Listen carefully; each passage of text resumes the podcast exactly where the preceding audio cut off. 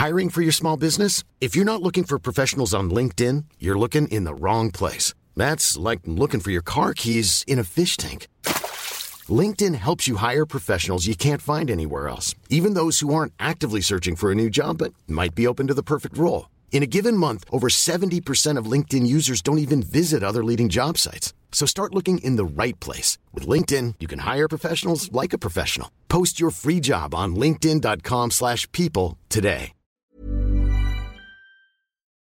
Hello à toutes et à tous. Avant de commencer ce podcast, petite intro spéciale pour vous annoncer que mon livre vient tout juste de sortir aux éditions Michel Lafon. Il s'intitule 100 films sans histoire et à l'intérieur, j'y dresse une liste de 100 films qui m'ont accompagné de mon enfance jusqu'à aujourd'hui. J'y explique pourquoi le cinéma est aussi important pour moi en livrant pour chaque film une histoire personnelle me rattachant à l'œuvre. Et bien évidemment, ceux et celles qui raffolent d'anecdotes croustillantes ne seront pas en reste car il y a dans ce livre plus de 500 infos tabziennes. Voilà, j'espère que ce livre va vous plaire. Maintenant, place au podcast. Ça fait quatre jours que je me casse le cul et j'ai toujours rien appris. Beaucoup appris. Tu parles, j'ai appris à poncer les planches, à laver vos voitures, à repeindre vos maisons et vos palissades. Eh ben ça me fait une belle jambe. Pas se fier aux apparences. Eh ben j'en ai ras le bol, je rentre chez moi. Bienvenue dans ce premier épisode de l'année 2021 du podcast We Love TFTC de We Love Cinéma. À mes côtés dans ce studio, Guillaume et Aurélien. Comment ça va les mecs Ah, ça va très bien et toi C'est super. Ça fait plaisir de vous retrouver parce que le dernier podcast c'était il y a seulement euh, un mois. J'ai l'impression que ça fait deux ans qu'on s'est pas retrouvés. C'est vrai. C'est vrai, ça, Ça va, passe ça vite passe vite. Alors aujourd'hui, pour ce retour, on reçoit une personne pour laquelle on a beaucoup d'admiration. Il s'agit de Luc Hamet. Bienvenue. Merci, bonjour. La vie est belle. Alors Luc, est-ce que vous pouvez vous présenter pour ceux qui ne vous connaissent pas? Oh là là. Alors moi, je suis multifonction, multicasquette, comédien depuis 40 ans. J'ai dû commencer à 16 ans, faisant du one-man show. Moi, je craque mes parents rack, au point virgule.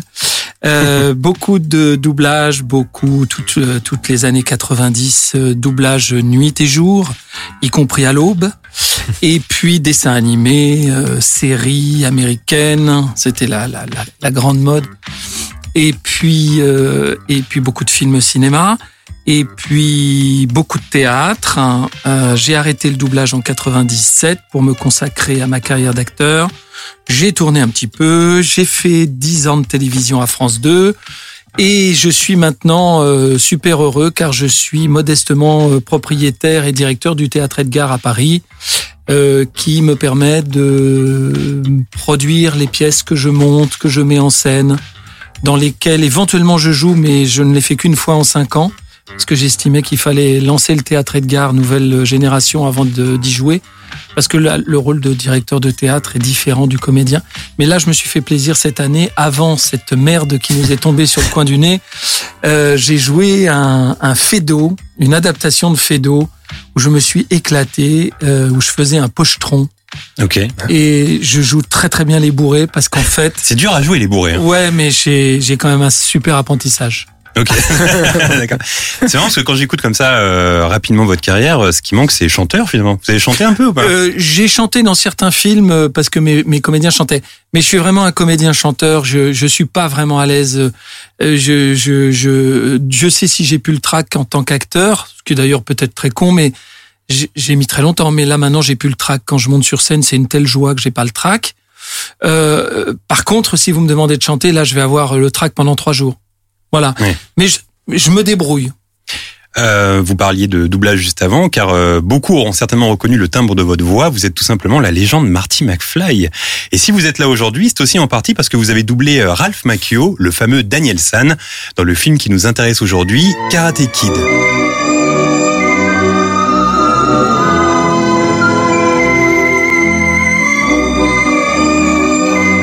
Film sorti en 1984, réalisé par John Alvinson, que l'on connaît pour avoir également mis en scène le premier Rocky en 1976.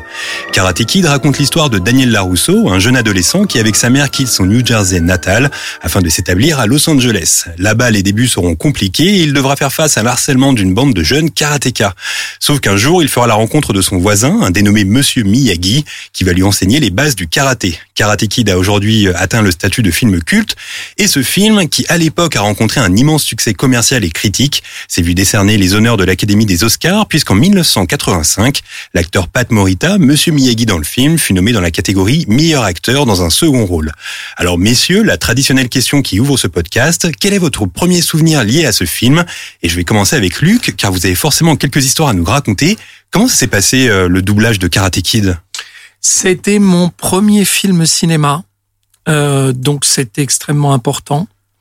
Euh, c'est Jacqueline Porel qui dirigeait. Jacqueline Porel, euh, ça a été une grande dame du théâtre français, de la comédie, du, du théâtre privé. Euh, elle jouait des, des, boulevards et elle était la femme de, de François Perrier. Et elle okay. est la maman de Jean-Marie Perrier. Et euh, c'était et la petite fille de Réjeanne, la grande comédienne Réjeanne. Donc euh, Jacqueline m'a fait confiance, j'ai passé des essais et j'ai été choisi pour faire ce, ce, ce rôle. J'avais pratiquement l'âge du rôle, hein. j'étais très jeune, je devais avoir 20 ans. Et euh, je me souviens, c'était une de mes rencontres, parce que je l'avais déjà rencontré avant, pour mon tout premier doublage, de mon parrain du métier. J'ai deux parrains dans le métier, c'est Francis Lax et c'est Roger Carrel. Et Francis Lax, qui était la voix d'Indiana Jones entre autres, de Harrison Ford. De, de, de, dans les, les, les premiers Harrison ouais. Ford, oui. Et puis, puis, puis surtout euh, Hutch dans Starsky Hutch. Avec, ouais. Voilà, c'était extraordinaire. C'était des gens exceptionnels qui, pareil, avaient fait une grosse carrière au théâtre et, et, et dans les, les, les bonnes comédies à la française des années 60, 60, 70. Et euh, Roger, c'est il vient de nous quitter, hein, il nous a quittés il y a pas longtemps. C'était un homme exceptionnel parce que c'était un homme d'une grande gentillesse et d'une grande mansuétude. Il adorait les jeunes acteurs et les jeunes actrices. Je pense qu'il repérait aussi le talent des uns et des autres. Et c'est quelqu'un qui voulait transmettre. Je sais que je suis pas le seul à dire ça parce que je lis beaucoup de choses depuis sa mort sur Facebook notamment et sur les, réseaux sociaux. Je suis pas le seul à avoir eu ce, rapport avec lui mais il y avait un, un rapport presque filial et euh, il m'a accompagné, il a été absolument adorable et, et, et par la suite ça s'est développé puisque à, à, une époque malheureusement euh, la, la, mode euh, c'était il y a 10-15 ans était au jeunisme. Alors on l'a malheureusement elle est restée cette mode, mais euh, c'était les débuts du jeunisme et donc euh, dans les médias et il fallait rajeunir tout et ils ont voulu rajeunir le Muppet Show quand il y a eu un nouveau Muppet Show qui est arrivé, qui était dans Nul, qui était diffusé euh, pendant les vacances de, de, décembre à la place de Nulle part ailleurs sur Canal+. Mm. Et on m'a demandé de faire des essais pour doubler Kermit la grenouille. Donc euh, moi j'ai ma première réaction en disant vous allez rencontrer Jim Henson. C'est lui qui vient faire passer les essais à Paris. Euh, bon, moi j'étais super contente de. C'était une, une idole pour moi Jim Henson. Euh, mais j'ai tout de suite passé un coup de fil à Roger en disant Roger, je suis désolé, mais voilà ce qu'on me propose. Je suis catastrophé. Euh, je j'ai suspendu ma ma réponse. Je voulais t'en parler d'abord et il me dit mais mon petit poulet parce qu'il m'appelait son petit poulet. Et mon petit poulet, euh, ça me fait tellement plaisir. Qu'est-ce que tu veux? C'est comme ça. Ça me ferait tellement plaisir que ce soit toi. Et j'ai donc passé les essais euh, avec Jim Henson. Je m'en souviens très bien. C'était grand monsieur avec sa barbe grisonnante. Et euh, j'ai été pris pour faire euh, et c'est parti pour le Muppet Show. Ah oui. Quel plaisir. Voilà. Et...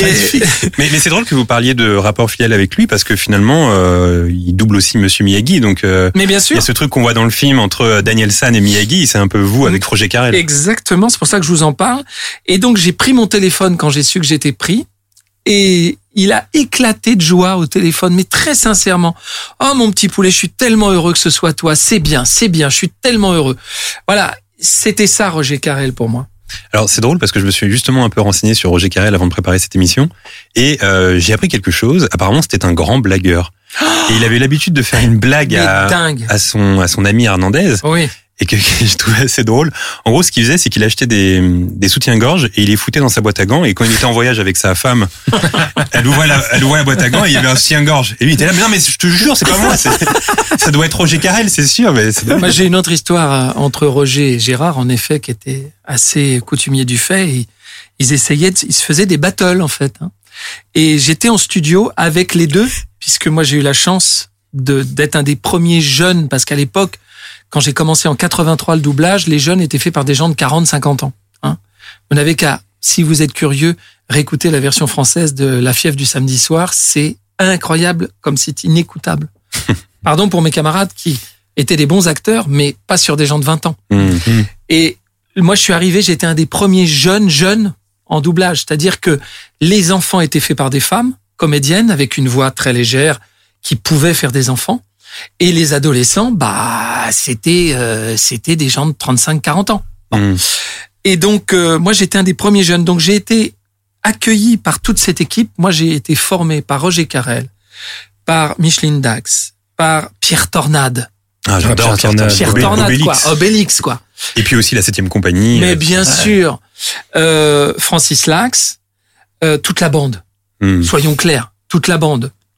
Les, Euh, les parrains un peu. Ouais, les parrains. Et ils m'avaient pris sous leur, leur aile. Et donc, je fais un dessin animé avec eux.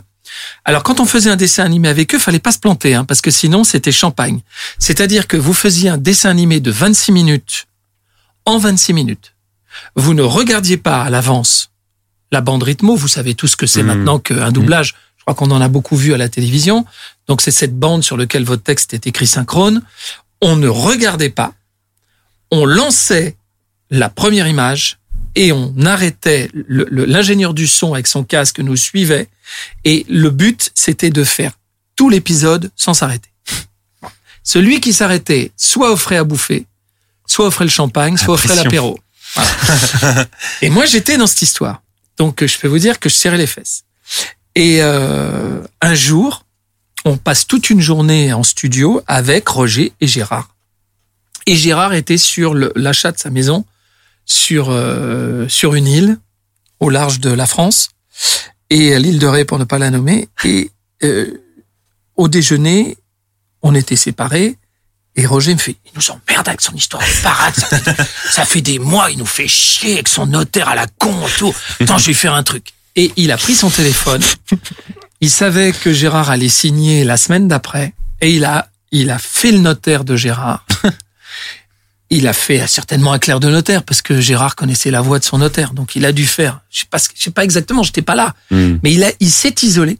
Il a appelé Gérard.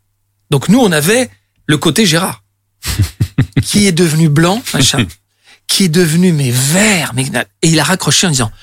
C'est une honte, tu te rends compte, je viens d'avoir le notaire de putain la maison me passe sous le nez, euh, il y a des malfaçons, il y a un problème dans le dans le cadastre, je vais pas je, putain je, il m'a annulé ma, ma ma ma signature la semaine prochaine. Il l'a fait, il l'a il l'a laissé mariner pendant une semaine.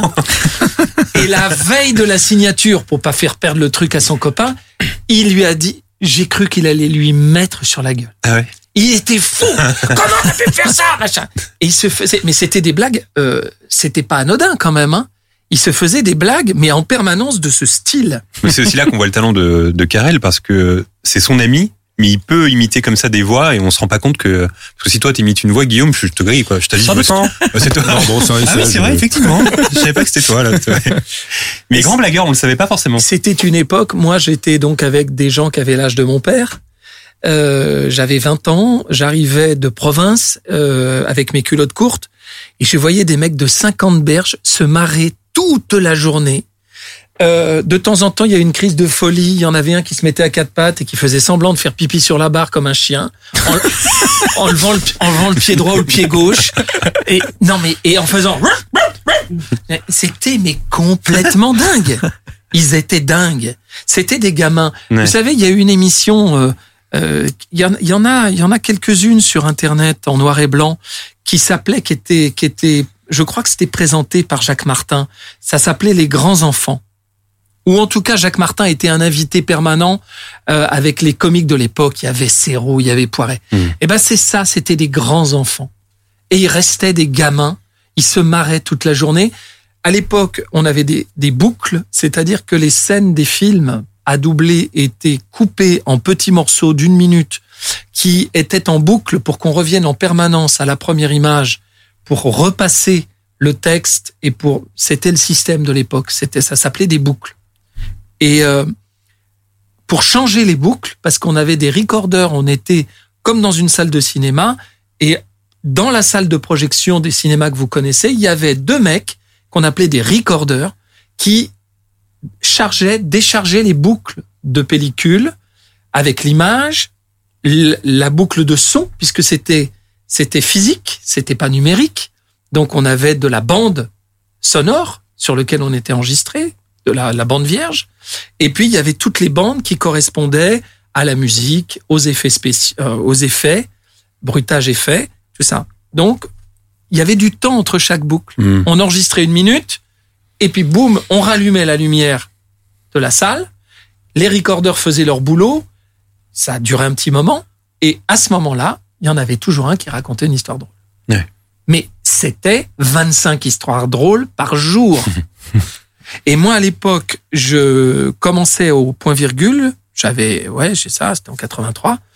Et je faisais, mon attaché de presse m'avait obtenu, je faisais l'Académie des Neufs. Hmm. Parce que ça me permettait de faire la promotion de mon one-man show. Et moi, je suis pas bon en histoire drôle. Mais pas bon du tout. J'ai jamais été bon pour ça. Je fais des sketchs et tout, mais des histoires drôles, je suis pas bon. D'abord, je, généralement, j'oublie la fin. Enfin bon, c'est c'est dramatique. Je, suis- je suis très mauvais.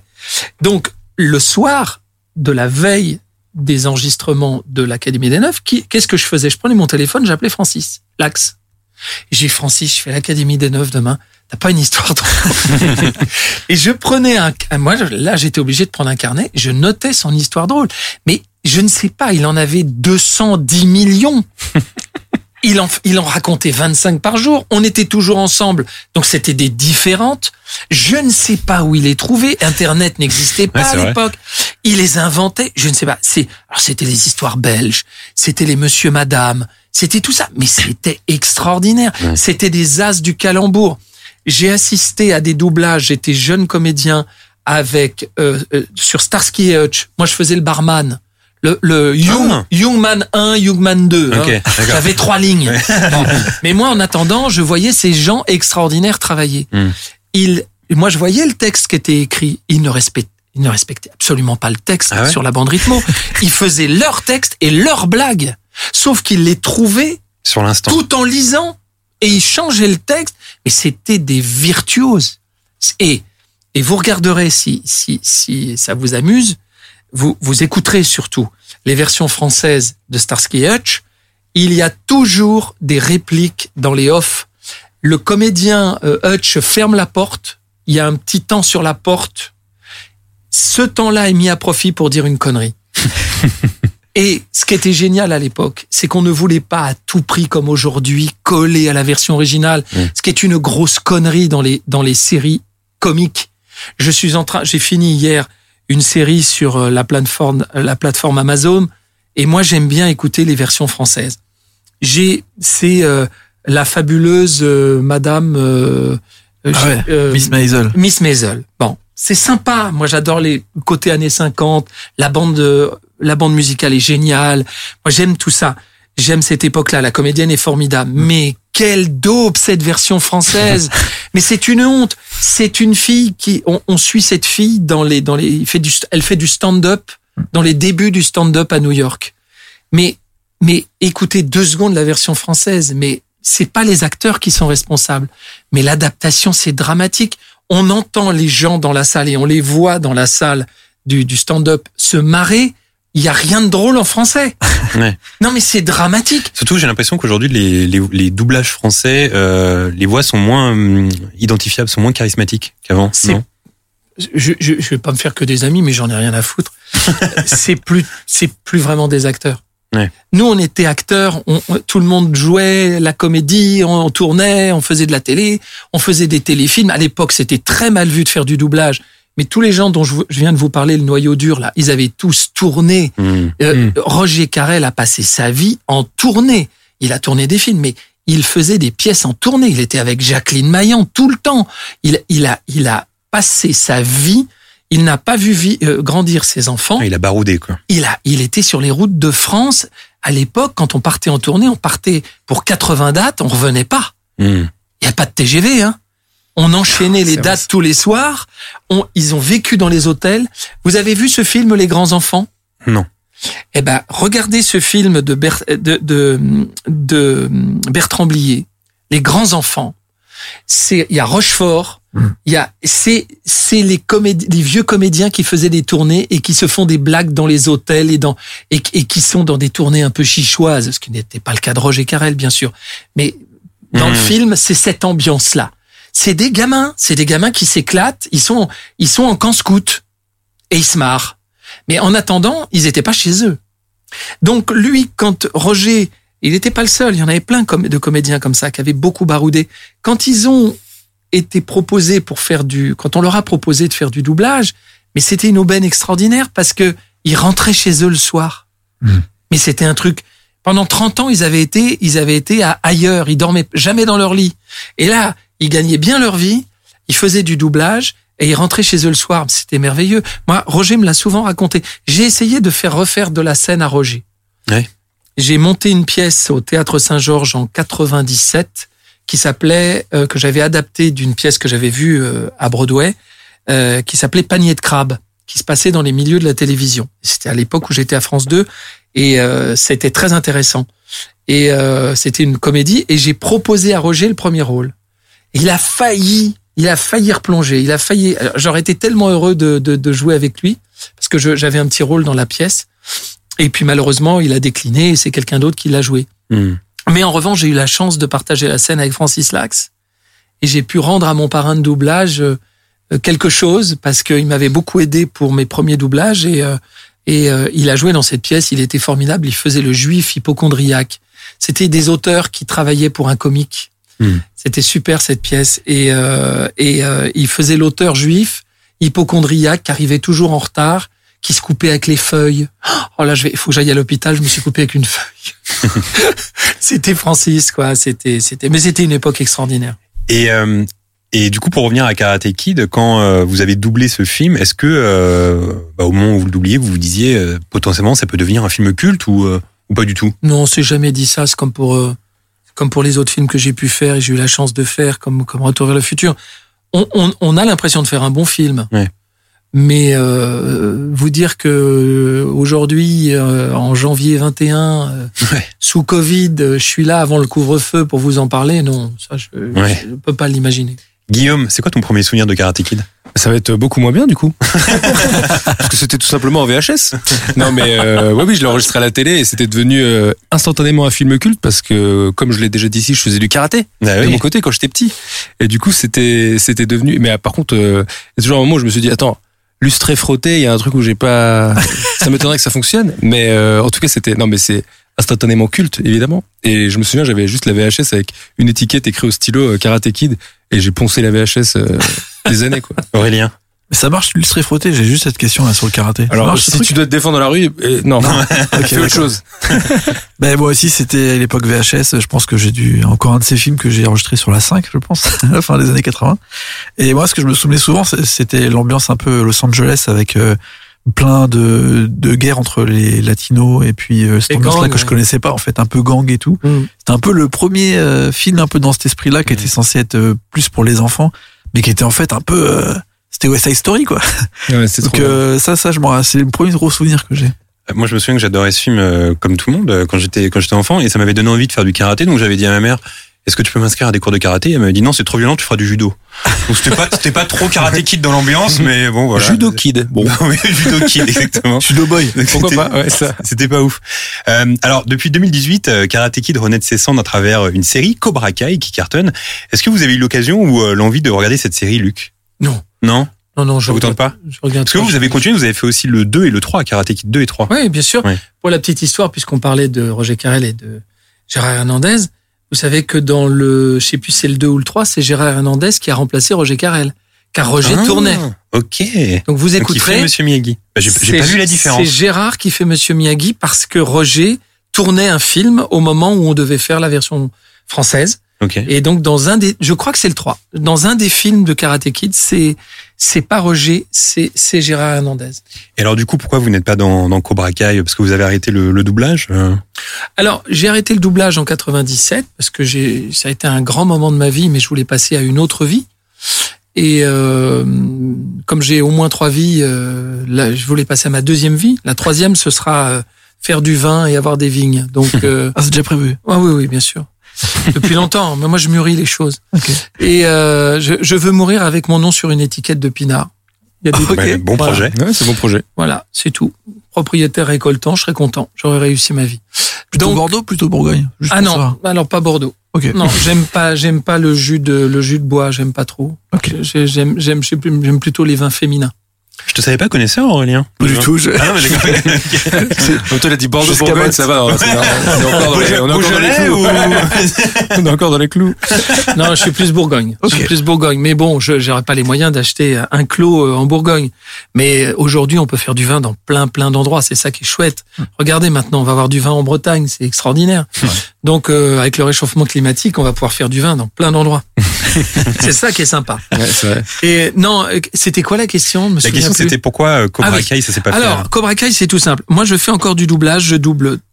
Je suis toujours fidèle à mon à, à mon Michael J. Fox, euh, Marty McFly, bien sûr. Et puis, il fait pas mal de choses, mais toujours des petites scènes ou à Mhm. droite à gauche parce qu'il que est vous très avez- très malade. Vous avez doublé dans bah, dans ma série préférée qui est Curb Your. Enthusiasm. S'appelle- D'accord, oui, j'ai fait ça il y a un Ouais, moment ça- déjà. Ouais, Ouais, c'était il y a a 10 ans, je pense. 6-7 ans. Ouais, ouais, ouais, je me souviens. Loin. Ouais, Ouais, ouais, voilà. ça, ça y est, ça me parle. Mais voilà, il vient faire. Il est génial, ce mec. C'est- J'adore ce mec parce que il a un humour sur lui-même, mais incroyable, quoi. C'est à ce niveau-là, c'est même plus de l'humour, quoi. Le mec, il est malade et je pense que euh, ça doit être compliqué au quotidien, surtout maintenant, parce que ça, ça, ça, on sait très bien que ça s'améliore pas la maladie de Parkinson. Et les dernières images que j'ai vues de lui sont, sont dramatiques. Euh, C'est-à-dire que avant, il arrivait à se contenir, il mettait son bras dans sa. Pour ça qu'il avait tout le temps son bras dans sa poche. Ça lui évitait les gros tremblements. Mais dans les dernières choses que j'ai faites, euh, il y a pas longtemps d'ailleurs, j'ai fait quelques scènes dans euh, la série avec les avocats là. Comment The Good Wife. c'est c'est ça, exactement. Je viens de faire la dernière saison de The Good Wife. Il a peu de scènes. Il est super comme d'habitude et il se sert de son handicap pour gagner ses affaires. Hmm. C'est quand même génial, le mec.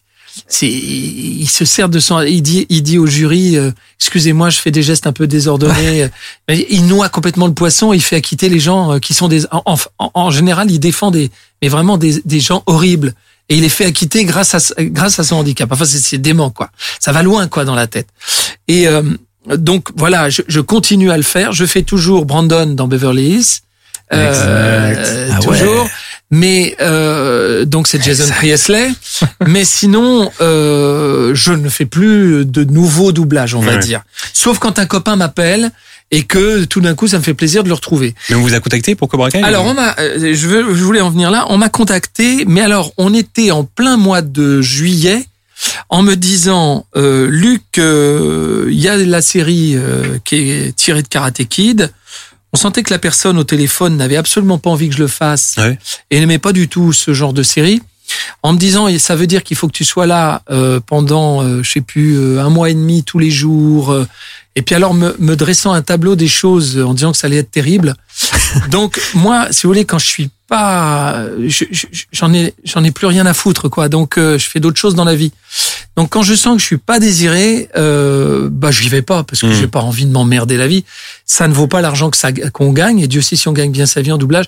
Mais moi j'ai dépassé ce stade-là. Donc pff, comme j'ai senti qu'il y avait pas une grande euh, et puis vous voyez ça a pas emmerdé Netflix. Ils ont pas voulu euh, se rencarder de savoir si euh, j'étais partant pour le faire. J'étais pas contre du tout, mais présenter euh, de, de cette manière-là, c'était vraiment pour pas que je le fasse, parce que j'ai trop l'habitude de ce métier depuis le temps que je le fais. Mhm. Donc je l'ai pas fait, euh, et je le regrette absolument pas. Très bien. Vous l'avez regardé en version française? Moi je, du- moi, je regarde en version anglaise. Pas du tout. Ouais, moi Mais, aussi. mais si vous aviez fait euh, Ralph Macchio, je pense que j'aurais pu être tenté de le regarder en français. C'est aussi ça. En fait, on est habitué à des euh, à des voix. Je me demande si la voix elle, elle diffère beaucoup. ou Je me rends pas compte. Euh... Vu qu'on l'a pas vu, on ne sait pas.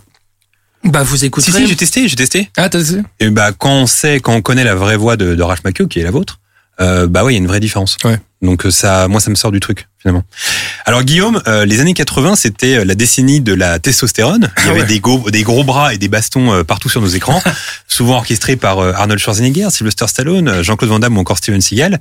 Et au milieu d'entre eux, quelques enfants et adolescents qui imitaient leurs aînés, dont Daniel San en figure de proue. Mais. Exactement. En effet, des ados qui ont trouvé les réponses à leurs questions dans les arts martiaux, on en trouve pléthore dans le cinéma et la mode lancée par Karate Kid n'est pas tout à fait étrangère au phénomène. On peut définir un modèle type. Un ado timide et réservé, avec peu ou pas d'amis, souvent pour cause de déménagement, en famille monoparentale, qui se fait régulièrement chahuter par une bande de loupards qui pratiquent un karaté violent.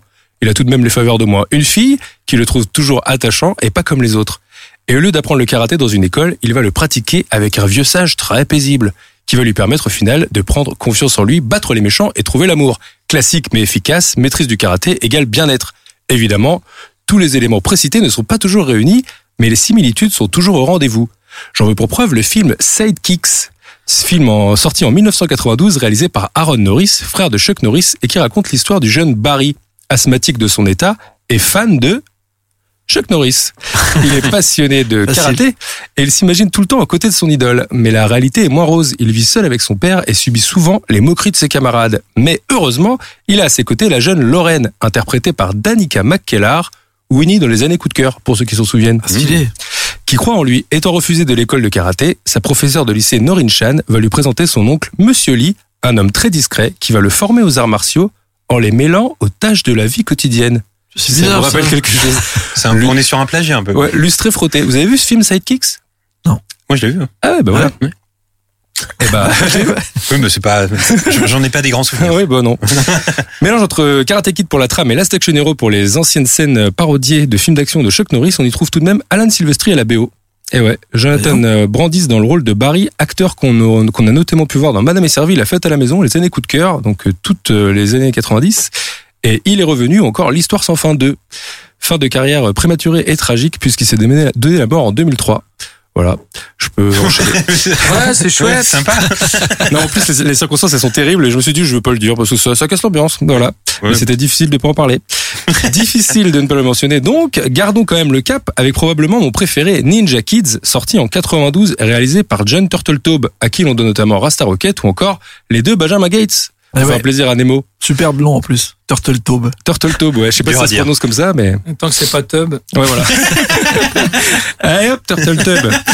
Alors, l'histoire ici est tout de même un C'est dommage parce qu'on n'a pas pu lui faire cette blague aux États-Unis parce que top ça veut rien dire là. Non, ça veut rien dire. Il, y a échappé de peu. Hein. Alors, l'histoire. un peu dope quand même. hein. Oui, c'est vrai. L'histoire ici est tout de même un peu différente puisqu'on a affaire à trois frères, deux, deux jeunes ados et un enfant, Rocky, Mustang et Ramdam, qui vivent avec leur mère, le père étant agent du FBI, il est très rarement présent. Mais ils maîtrisent déjà le karaté grâce à leur grand-père, Mori Tanaka, un expert en arts martiaux chez qui ils passent leurs vacances. Un jour, le méchant Snyder, qui a été autrefois l'associé de Mori Tanaka, demande à ce dernier d'intervenir auprès de son gendre Samuel Douglas, l'agent du FBI, le père des trois garçons, afin qu'il le laisse tranquille, car depuis la rupture de leur partenariat, Snyder est devenu un dangereux, un dangereux trafiquant d'armes avec une queue de cheval qui gère des trucs dans des entrepôts. Pour faire monter la pression, Snyder envoie une troupe de surfeurs complètement idiots kidnapper les enfants. Vous l'avez vu ce film Ninja Kids? Ouais. Oui. Je me rappelle bien celui-là. Il est bon celui-là. Ouais, celui-là, il est fort. Oui, pas mal. Alors je l'avais en VHS, je l'avais taxé à un mec de ma classe de karaté. Donc si tu m'entends, euh, bah, c'était il y a longtemps, mais c'est moi qui l'ai. Voilà. Premier film d'une série de quatre. Ici, les enfants n'affrontent pas de jeunes de leurs âges, mais euh, ou alors, alors ouais, ou alors il y a un match de basket où ils les affrontent, mais bon, c'est pas ça. Mais euh, mais bien contre des adultes ninjas et des gangsters armés. Il y a quand même une histoire d'amour pour le plus vieux d'entre eux, avec sa voisine Rocky M. Emily. On se souvient de, du slogan. Et on y retrouve de, du Karate Kid 3 pour le méchant Snyder avec sa queue de cheval, mais aussi du Maman j'ai raté l'avion pour la chaîne où les, pour la scène où les méchants idiots viennent kidnapper les enfants lors de lorsqu'ils sont C'est un seuls. peu les Tortues Ninja aussi. Snyder. Ouais, un peu, ouais. Bah, Shredder, tu veux dire? Ouais. Mais c'est pas vraiment pareil. Snyder, Shredder, excuse-moi. la carrière des trois ninjas euh, s'est arrêtée après les trois films, sauf Mustang, Max Elliott Slade qui a tout de même joué euh, le fils de Tom Hanks dans Apollo 13, mais il est désormais prof de yoga. Les arts martiaux mènent souvent à la paix intérieure, mais rarement au succès. Messieurs, connaissez-vous Ted Jan Roberts? Pas du tout. Eh ben bravo. Et pourtant acteur prolifique dans les années 90 dans les sous-genres de Karate Kid puisqu'il a fait pas moins de 5 films où il joue un adolescent karatéka. Et alors là, tenez-vous bien, à commencer par la série Magic Kid où il incarne un petit de 11 ans qui descend avec sa sœur chez son oncle alcoolique qui a une dette envers la mafia locale. Et vous avez compris la suite il a 11 ans, mais il va défoncer la mafia. Le ton est plus proche de Ninja Kids dans la comédie, puisqu'il y a quand même une scène que j'ai regardée ce matin. il est en train de pêcher à Santa Monica. Il y a sa sœur et sa belle-mère qui disent bon bah on te laisse, on revient dans une heure. Elles se baladent sur le port et là il y a des surfeurs qui les encerclent, tu vois, des surfeurs qui ont rien à faire, et qui boivent des bières, tu vois. Et là euh, le petit il voit ça et avec sa canne à pêche, il lance sa canne à pêche, ça accroche l'oreille du leader du groupe et il l'envoie dans l'eau. C'est Bon, bien voilà. écrit en tout cas. Ouais, c'est très bien écrit. Dans le 2, Kevin devient une star de cinéma, mais il doit aussi finir euh, son cursus scolaire. Son oncle Bob est à fond derrière lui pour récupérer une partie de son salaire de star, et son producteur est véreux et visiblement très méchant, puisque quand Kevin s'enfuit pour échapper à la pression, son producteur envoie ses hommes pour le tuer. Tout Est-ce que simplement. c'est des surfeurs Non, c'est pas des surfeurs. Mais c'est des méchants. Vous l'aurez compris, ça ne vole pas très haut en termes de psychologie des personnages, tout comme dans Tiger Heart en 96, ou Tunjan Roberts, encore lui. Euh, ah oui, ça ne vole pas haut en termes de scénario. Écoutez plutôt, un expert en arts martiaux s'occupe d'un gang de criminels. Voilà, c'est juste le pitch du film. C'est la castagne à 100% et à rien du tout. Autre film en 94 avec notre héros, A Dangerous Place, où Scorpion, la revanche des arts martiaux, en français, mélange de revanche à la kickboxer et de karaté kid puisqu'il interprète Ethan, dont le frère vient de mourir. Pour la police, c'est un suicide, mais pas pour Ethan. Il soupçonne plutôt la nouvelle école de karaté de son frère, qui s'appelle les Scorpions. ok. Scorpion, dont le Johnny Lawrence en titre n'est autre que Corey Feldman, pas au mieux de sa forme. Ah, Corey Ouais. Feldman des Goonies. Corey Feldman des Goonies qui fait du karaté, c'est pas la joie. Vous l'aurez compris, Karate Kid n'est jamais loin, mais il est parfois encore plus proche. Et là, comme dans The Power, The Power Within, avec l'accent en 95, avec un synopsis carrément mystique. Stan Dreyer est un ado un peu gauche et ceinture verte de karaté. Un jour, il prend son courage à deux mains et invite une fille au bal de promo. Fille qui n'est autre que l'ex des loupards du lycée, bien entendu. Du chef des loupards. En parallèle, un méchant a demandé à un de ses hommes, appelé Von, de voler une bague qui donne, selon la légende, plein pouvoir, les pleins pouvoirs de la puissance. Von, vous suivez jusque-là? Von en question est un as de la castagne et double son patron en gardant la bague et l'argent. Bague qui existe seulement en deux exemplaires dans le monde, autre exemplaire que possède un vieux ninja, lui aussi à Los Angeles, ça va sans dire. Lorsque la bagarre éclate pour récupérer la deuxième bague, Von et le ninja, entre Von et le ninja, Stan, qui est dans le coin pour manger un sandwich seul sur un banc au Griffith Observatory, parce que j'ai regardé ce film quand même, parce que dans un souci journalistique, le vieux ninja est sur le point de perdre quand Stan décide de le sauver en bousculant Von avec sa voiture. Le vieux ninja est tout de même dans un sale état, et sur le point de mourir, il donne la bague à Stan. Von va donc vouloir tabasser Stan pour récupérer la bague. Rappelons que l'école dans ce film s'appelle les Scorpions, encore une fois. Pourquoi changer une formule qui gagne Mais surtout là, vous me dites, mais ça n'a plus vraiment de rapport avec Karate Kid, Guillaume. Pourquoi tu nous racontes ça? Eh ben, j'en ai une bonne, parce que Von, c'est Johnny Lawrence. Ah. Eh ouais, c'est un de ses films. Pas mal. Johnny Lawrence, euh, évidemment, euh, l'acteur euh, William Zabka. Euh, la boucle est bouclée. Mais, attends, j'ai une autre anecdote tabzen sur ce film. Il y a deux acteurs qui ont joué dans Seinfeld dans ce film. Ah ouais. John O'Hurley qui joue le patron de Helen Bennett Ok. Et Ed O'Ross qui joue euh, le flic qui arrête Kramer dans l'épisode où il doit liqui- liquider un chien. Exact. Et voilà. Bon, c'est pour les, ça c'est vraiment le pour les fans. Pour les Vous fans de êtes, vous Seinfeld. êtes vraiment des grands malades. On est des geeks un peu. ok. Et Ah, alors, c'est ça. Et alors attends, parce que la boucle est serrée, mais je ne résiste pas à l'idée de la serrer encore plus avec un autre film de karaté. Et là, messieurs, j'ai découvert ça, j'espère que vous ne savez pas ce que c'est.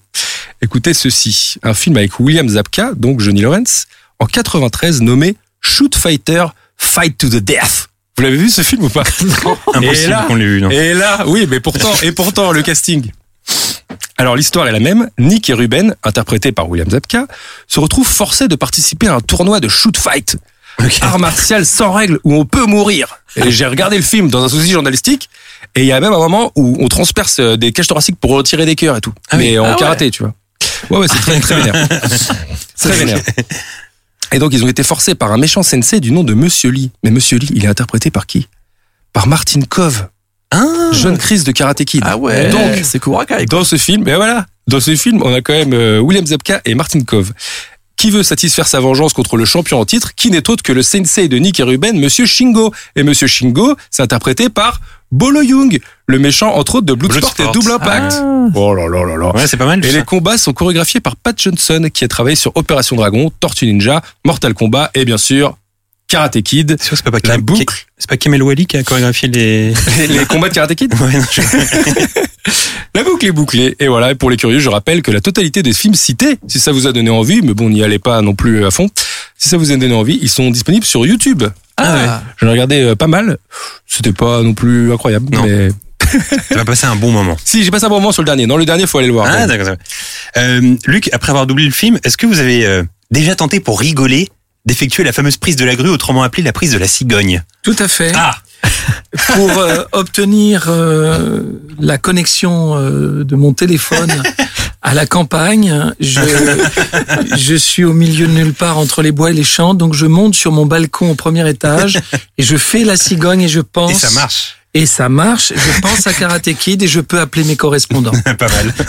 On savait pas que ça servait à ça, mais. Alors aujourd'hui, euh, nous avons donc la chance euh, d'avoir euh, Luc Hamet en plateau. Et pour ceux qui s'en souviennent, lorsque nous avions reçu Damien Boisseau, qui est la voix française de Matt Damon et Edward Norton, nous avions joué un petit jeu. Le but, c'était de trouver des titres de films à travers des répliques que l'on avait jouées ensemble. Bien évidemment, j'avais choisi des films ou des séries qui, euh, qu'il avait doublé par le passé. Nous allons donc rejouer à ce jeu, cette fois avec Luc. Aïe, aïe, aïe. Qui avait Et gagné ce sera, euh, j'ai oublié, figure-toi. Et ce sera un toi, excellent moyen de passer en revue sa riche carrière de doubleur. Luc, est-ce que vous êtes prêt? Alors, ne regardez pas la feuille de Luc parce qu'il y a non, les non. réponses dessus. Non, non, non, je suis joueur. Euh, Je suis aveugle. pour, la Ouais. pre- pour la première, il y a de fortes chances que vous. Ouais, ça va pas être très Ouais, compliqué. donc, hein. le- Ah. attendez la fin euh, de, C'est pas compliqué. de la réplique, mais vous allez voir, euh, Luc fait cette voix et c'est culte. Bah, allons au bout. Allons au bout, oui, allons au bout et, et allez-y. Vous êtes prêts? Ouais. Bois ce verre. Mais je veux pas de ce verre Tu veux. Je veux pas Tu veux. Je veux pas Tu veux. Je veux pas Tu veux pas. Je veux Tu veux pas. Je veux Tu veux pas. Écoute, quand je dis que je veux, ça veut dire que je veux Évidemment, Roger Rabbit. Roger Rabbit. Ah ouais. culte. Magnifique. Bois ce verre. Mais je ne veux pas de ce verre Ne veux pas de ce verre. Il veut. Je veux pas Tu veux. Je veux pas Tu veux. Je veux pas Tu veux. Je veux pas Tu veux pas. Je veux Tu veux pas. Je veux Tu veux pas. Ben, Écoute, quand je dis je veux, ça veut dire je veux Culte. Et alors, j'ai vu dans des vidéos que vous maîtrisez à la perfection le jeu vous en prie et il y a une technique pour ça apparemment. Oui, bah, je vais vous. Alors, évidemment, à la radio, c'est compliqué. Je vous en Oui, donc tout est avec la- le, le avec doigt le et la doigt, lèvre. il y a plein de choses qui se font avec le doigt. Alors Roger Rabbit, euh, ce qui est drôle avec ce film, c'est que c'est un retour vers le futur bis en quelque sorte, parce que vous retrouvez euh, Pierre Athé qui double Christopher Lloyd, Tout à fait. et euh, c'est un film réalisé par Robert Zemeckis. Eh oui, j'en ai fait pas mal, hein, de Robert Zemeckis. C'était comment de doubler euh, Roger Rabbit? Oh, c'était top, c'était extraordinaire. C'était avec Jenny Gérard qui vient de nous quitter il y a très peu de temps, qui était une. Je vous ai parlé de Jacqueline Porel. C'était l'autre grande dame du doublage français. euh, qui faisait tous les blockbusters. C'est avec elle que j'ai fait Karate Kid. C'est avec elle que j'ai fait. euh, euh, Qu'est-ce que j'ai fait d'autre? Attention s'ils sont dans le dans le jeu. Ah oui oui. non, je, je- alors je, je, je. Karate Kid. Ouais. On parle de Karate Kid. Euh, KarateId, bah, non, j'ai Roger, pas- Roger Rabbit. euh, Roger Rabbit, pardon. Euh, j'ai j'ai passé les essais, on était très très nombreux.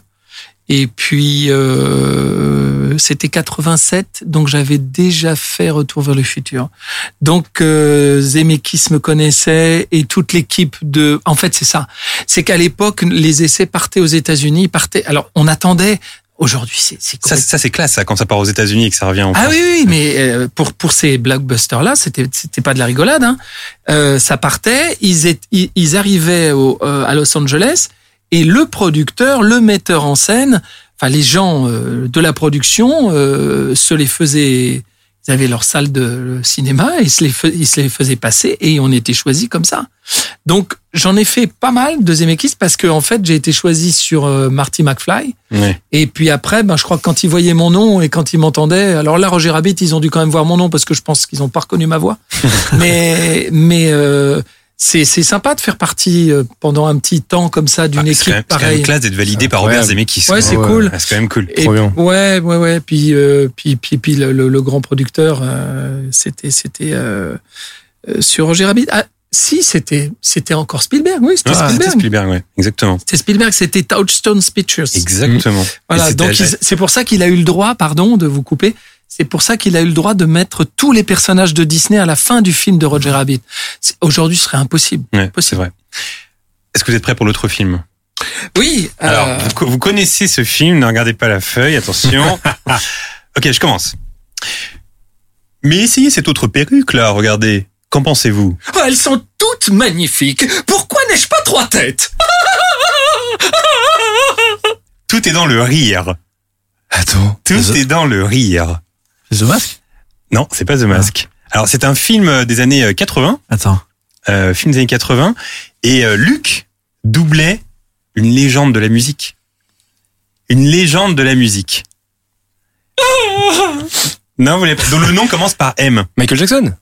Ah, non, non, mais par contre, on y reviendra après ça. J'ai doublé Michael Jackson. Attends, Ouais, mais c'est on- quoi on c'est- y attends, reviendra. attends, mais j'essaie de voir le film déjà. Non, mais là, c'est une honte, les gars. Bah, 7 Oscars ou 8 Oscars. je crois. 8 Oscars, quand même. 8 Oscars. 8 années 80? Oscars. Dans les années 80, 8 Oscars. Pourquoi n'ai-je pas trois têtes? 83. Amadeus. ah oui, Il Ah oui, doublait bah oui. Mozart. Ah, wow. Eh ben oui, Ah, le, fa- le- le fameux rire. Alors, Le apparemment, c'est grâce à votre rire que vous avez eu ce doublage. Tout à fait. Bah, c'était Jacqueline Porel qui m'avait qui m'avait entendu sur. C'est c'est marrant parce que c'est vraiment euh, chronologique. Elle m'avait entendu entre les. Ce que je vous expliquais, on se parle beaucoup entre les boucles puisque à l'époque on attendait chaque scène. Donc on avait le temps de se parler, on avait le temps de raconter trois conneries. Hmm. Et moi j'ai un rire très tonitruant, très très fort et très. Et peu de temps après qu'on ait fait ensemble Karate Kid 1, Jacqueline m'appelle en me disant Luc, j'ai un rôle pour toi. Ah bah ça me fait ça me fait super plaisir. Elle me dit tiens toi bien, tu vas faire Mozart. Oh, c'est génial et tout. Et elle elle me dit bah écoute, tu vas venir voir le film, c'est des producteurs français, c'est que c'était les frères Rassam les producteurs de du film. Paul Rassam et, son frère. Euh, tu vas venir en avec toute la tous- les comédiens qui vont faire la version française. Donc l'empereur François Joseph, c'était euh, euh, Claude Giraud qui vient de nous quitter. Décidément, cette année, ça a été terrible. Ouais. Et puis, euh, et puis l'e- l'e- l'extraordinaire Jean Topard dans le rôle de Salieri, grand grand acteur. Et donc je me suis retrouvé avec tous ces gens-là. Je regarde le film. Et pendant le film, je me tassais sur mon siège. C'était sur, on avait, ils nous avaient privatisé une, une salle de cinéma sur les Champs Élysées. Je me tassais sur mon siège. Je me disais mais je peux pas faire ça, mais c'est pas possible. D'abord, le comédien, il avait presque 10 ans de plus que moi. Tom Hulce. J'avais 20 ans, hein. Euh, 22 ans, je crois. Et euh, j'étais dans tous mes états et tout. Et à la sortie, elle me fait alors, c'est génial. Mais c'est mais c'est écrasant quoi. J'ai j'ai dit mais et j'ai attendu que tout le monde soit parti. J'ai dit à Jacqueline mais je ne peux pas faire ça. Ah, elle me dit écoute c'est très simple. Tu vas pas m'emmerder. C'est ton rire. Mais, ça- c'est- mais ça, mais ça, c'était votre rire naturel ou vous l'aviez retravaillé? Non, Vous l'aviez forcé un peu quand même? je je l'ai pas forcé. Vous savez, il faut jamais oublier qu'une version française, une bonne version française, c'est c'est quand on s'est quand même vraiment inspiré de ce qu'on entend. Ouais. Et donc le rire que je fais là, c'est le rire de Tom Ah, ok, d'accord. dans, mais je l'ai refait bien sûr, puisqu'on refait tout en version française. Mais on écoute une version originale quand même. D'accord. Donc ça, c'est Hein? intéressant. En fait, vous calquez quand même un petit peu un tant soit peu au, Ah, mais à ce que vous un, mais c'est pas un peu. C'est la première qualité d'un comédien de doublage. C'est d'être musicien, c'est d'avoir l'oreille musicale et c'est d'avoir la possibilité du mimétisme. C'est du mimétisme, le doublage. Ne jamais oublier que quand on nous dit qu'on a bien travaillé, c'est quand on, sa- on, on, a, on ne s'est pas aperçu qu'on a vu un film en version française. Hmm. Combien de fois ça m'est arrivé où euh, il y a des années, quand j'en faisais beaucoup, ou une série ou un genre, on me disait ah j'ai j'ai entendu un truc, c'était super, c'était génial, c'était tel titre. Et j'ai dit mais tu sais que je fais un tel dedans? Et ils ah bon c'est toi? C'est ça la meilleure récompense. Ouais. Parce que faire du doublage, c'est pour ça qu'il y a un gros problème d'ego chez certains. C'est que il faut. Moi, j'ai toujours essayé de faire autre chose parce que j'avais très vite compris ça. J'ai toujours essayé de continuer à faire du théâtre, continuer à, tourner, continuer à, à faire de la télé, tout ça. Parce que le doublage, c'est merveilleux, mais ça n'est pas complet. C'est c'est pas complet. Hmm. Euh, vous ne jouez quand même que devant un micro et vous ne reproduisez quand même que ce qu'un acteur a fait avant vous. C'est génial. Moi, j'adore ça. Mais je trouve que pour un acteur, ça n'est pas, euh, euh, c'est pas complet. C'est pas, c'est, c'est, et, et donc il y a des comédiens qui ont eu des problèmes avec ça ou qui s'en rendent pas compte souvent. Euh, des gens qui se prennent pour des vedettes ou des stars, mais ils ne sont que la voix française d'une star. Et c'est assez compliqué dans le cerveau d'un acteur parce qu'un acteur, il a besoin d'exister, il a besoin, il a besoin de la lumière. Or, on travaille dans le noir dans le doublage. C'est l'inverse de la lumière. J'ai l'impression que c'est un peu le mal de l'époque, les gens qui se prennent pour des stars et des vedettes. euh. Ah bon, ça c'est encore autre chose. Oui, ça, c'est encore autre chose. Ça c'est euh, oui parce que maintenant les stars n'ont que des prénoms, vous avez remarqué. c'est ça. Eh ouais, c'est Est-ce que c'est encore autre chose. Est-ce que vous êtes prêts pour la pour l'étape suivante? Euh, Alors ouais. là, là, faut savoir que je joue une une fille. Ah, très bien, ok. Voilà. Bah, c'est très bien. Avec votre casquette, c'est parfait. Ben oui. Salut. Salut. Je peux entrer? Oui oui, entre, je t'en prie. Mais qu'est-ce qui se passe? Rien, je m'ennuyais, j'avais pas envie d'être seul, c'est tout. Steve et Claire sont là? Non, ils sont encore en train de faire la fête au Pitch Pit. Valérie n'est pas là non plus. C'est bien que tu sois passé. Bon, bah, c'est Brandon de. Bah oui, on, on en parlait tout à l'heure. Salut, Salut. je peux entrer? Oui, entre, je t'en prie. Et qu'est-ce qui se passe? Rien, je m'ennuyais, j'avais pas envie d'être seule, c'est tout. Steve et Claire sont là Non, ils sont encore en train de faire la fête. Valérie n'est pas là non plus. C'est bien que tu sois passé. Avec le pitch fit. Ouais, ouais. Vous avez vu qu'on a fait un... un... Oui, il y a un une sorte de Un reboot. reboot, ouais, voilà. Mais je l'ai pas vu. J'avais très très peur. Ouais. J'avais très très peur. Et c'est bien finalement? C'est super. Ouais. Parce qu'ils se marrent. Parce qu'apparemment c'est un peu méta. Mais, euh, mais, ils- mais ils se sont, ils se sont pris eux-mêmes aujourd'hui. Ouais, c'est ça. Ce qu'ils sont devenus. Et c'est ça que je trouve qu'il y a beaucoup d'humour. J'avais très peur. Je me suis dit, putain, c'est que du réchauffé, ça va être. Moi, j'étais content de retrouver tous mes copains parce qu'on a passé dix ans ensemble. Oui, parce que faut, faut quand même préciser, et ça c'est quand même assez incroyable, que votre femme à, à la ville, c'est Kelly. Bah oui. Voilà, j'ai et vous connu avez trois Emmanuel. enfants avec elle. Ouais, j'ai trois enfants. C'est drôle. J'ai déjeuné. génial. Brandon et Kelly en Et j'ai déjeuné ce midi avec elle et ma fille. Donc on est, on est 30 ans après, toujours ensemble. Et c'est drôle parce que du coup, quand vous vous disputez, vos enfants, ils, ils entendent Brandon et Kelly se disputer. On se dispute rarement. ah bah voilà. Mais euh, on a des on a des discussions animées, notamment sur le métier parfois. Mais euh, Parce que racontez-nous cette folle aventure Beverly parce que ça a duré des années et des années ans. finalement. Et j'ai j'ai cru, alors dites-moi si je me trompe, mais vous avez aussi dirigé séances depuis de le début. Ça c'est incroyable. Le, le, le premier épisode, c'est c'est mon mon ami qui est disparu qui a disparu il y a très longtemps, Marc François, qui l'a dirigé. À partir de l'épisode 2, c'était moi jusqu'à la fin. J'ai toutes les saisons. Alors qu'est-ce que ça implique de diriger alors Bah, diriger, c'est remplacer le, le réalisateur, le metteur en scène, et c'est diriger les comédiens. C'est de la direction vraiment d'acteurs. Euh, on est là pour euh, dire la suite, c'est-à-dire euh, une fois qu'on a terminé une scène et qu'on estime qu'elle est bonne et que elle est exactement comme il faut, c'est-à-dire que les sentiments euh, des comédiens en français rentrent dans les sentiments des personnages qu'ils avaient à doubler, que la voix correspond, que la respiration correspond, que tout est en place, on dit la suite. D'accord. Voilà, et on passe à la scène suivante, exactement comme un réalisateur qui dit cut quand une scène est terminée et qu'il dit on va prendre la troisième prise. C'est exactement ça être directeur de plateau. Donc euh, j'ai été euh, choisi euh, parce que c'était une. la- vous vous souvenez, c'était la première série d'ado. Hein. Mais c'était a- la sensation à l'époque. il y en a eu Beverly Hills. quelques-unes après, hein, parce qu'il n'y a plus que ça maintenant. À l'époque, c'était la première fois, puisque je vous parlais de ça, on retourne à ce qu'on disait au départ, c'était la première fois que des jeunes étaient doublés par tous, tous étaient jeunes. Ouais. On avait tous l'âge de nos personnages. D'accord. Et c'est la première fois qu'une série était dirigée par un jeune, puisqu'à l'époque, j'avais 27 ans. Et je crois que j'ai été le plus jeune directeur de plateau euh, à l'époque, puisque tous les autres directeurs de plateau à l'époque étaient des gens qui avaient de l'expérience, 40, 50, Mmh. 60 ans. Et euh, d'ailleurs, j'ai été très jalousé. Moi, pendant des années, je me suis col- colté au basque des... des, des, des c'est ce métier. Hein. J'ai- fabriqué beaucoup, beaucoup, beaucoup de jalousie. J'en ai souffert, mais bon, euh, ça s'est passé après parce que je suis devenu vieux, donc euh, ils ont abandonné. Et puis j'ai fait d'autres choses surtout. Mais je comprends aussi, ça devait les énerver parce que je faisais des très très gros rôles au cinéma en, en doublage. Je dirigeais la série la plus importante de l'époque. Oui, parce que les gens se rendent pas compte, mais à l'époque, Beverly Hills, ça cartonnait. Ah, mais c'était incroyable. énorme, énorme, énorme. C'est les premières fois qu'on qu'on a abordé l'homosexualité chez drogue. les jeunes, la drogue, on appelait un chat un chat, euh, les queers, euh, les, les, les, les- les- je sais pas si vous vous souvenez des, des, des- la, la bande musicale de- des musiques, c'était carrément les tubes de l'époque, mais les gros tubes. Bah, faut savoir qu'en fait, dans la série, il y avait donc le, le Pitch Pit, mais il y avait aussi la boîte de nuit à côté du Pitch Ah Pit. ouais. Et les groupes venaient faire leur promo dans Beverly Hills. Et c'était les, les groupes qui étaient des stars planétaires Oui, à Boys, Boys l'époque. to Men. tout ça, Exactement, ouais. euh, les Smashing Pump- Pumpkins. Smashing Pumpkins, ouais. Ils sont Voilà. passés dans Beverly Hills. Ouais, Ah bah, bien sûr. est passé, mais ils Wow. venaient faire Mais leur ils y sont venus au Beverly moins, je sais pas, moi, trois ou quatre fois dans Beverly Hills. Ah, c'est Hills. génial. Mais en fait, c'est pour eux, c'était un moyen de faire connaître leur musique, Beverly Hills. Bien en fait. sûr. Et, euh, et donc, on était une bande de copains. En fait, tous ces, on avait tous le même âge. Euh, Brenda, Anne Rondeleux, euh, ma, ma, ma, Ma sœur. ma sœur, ma, Ouais.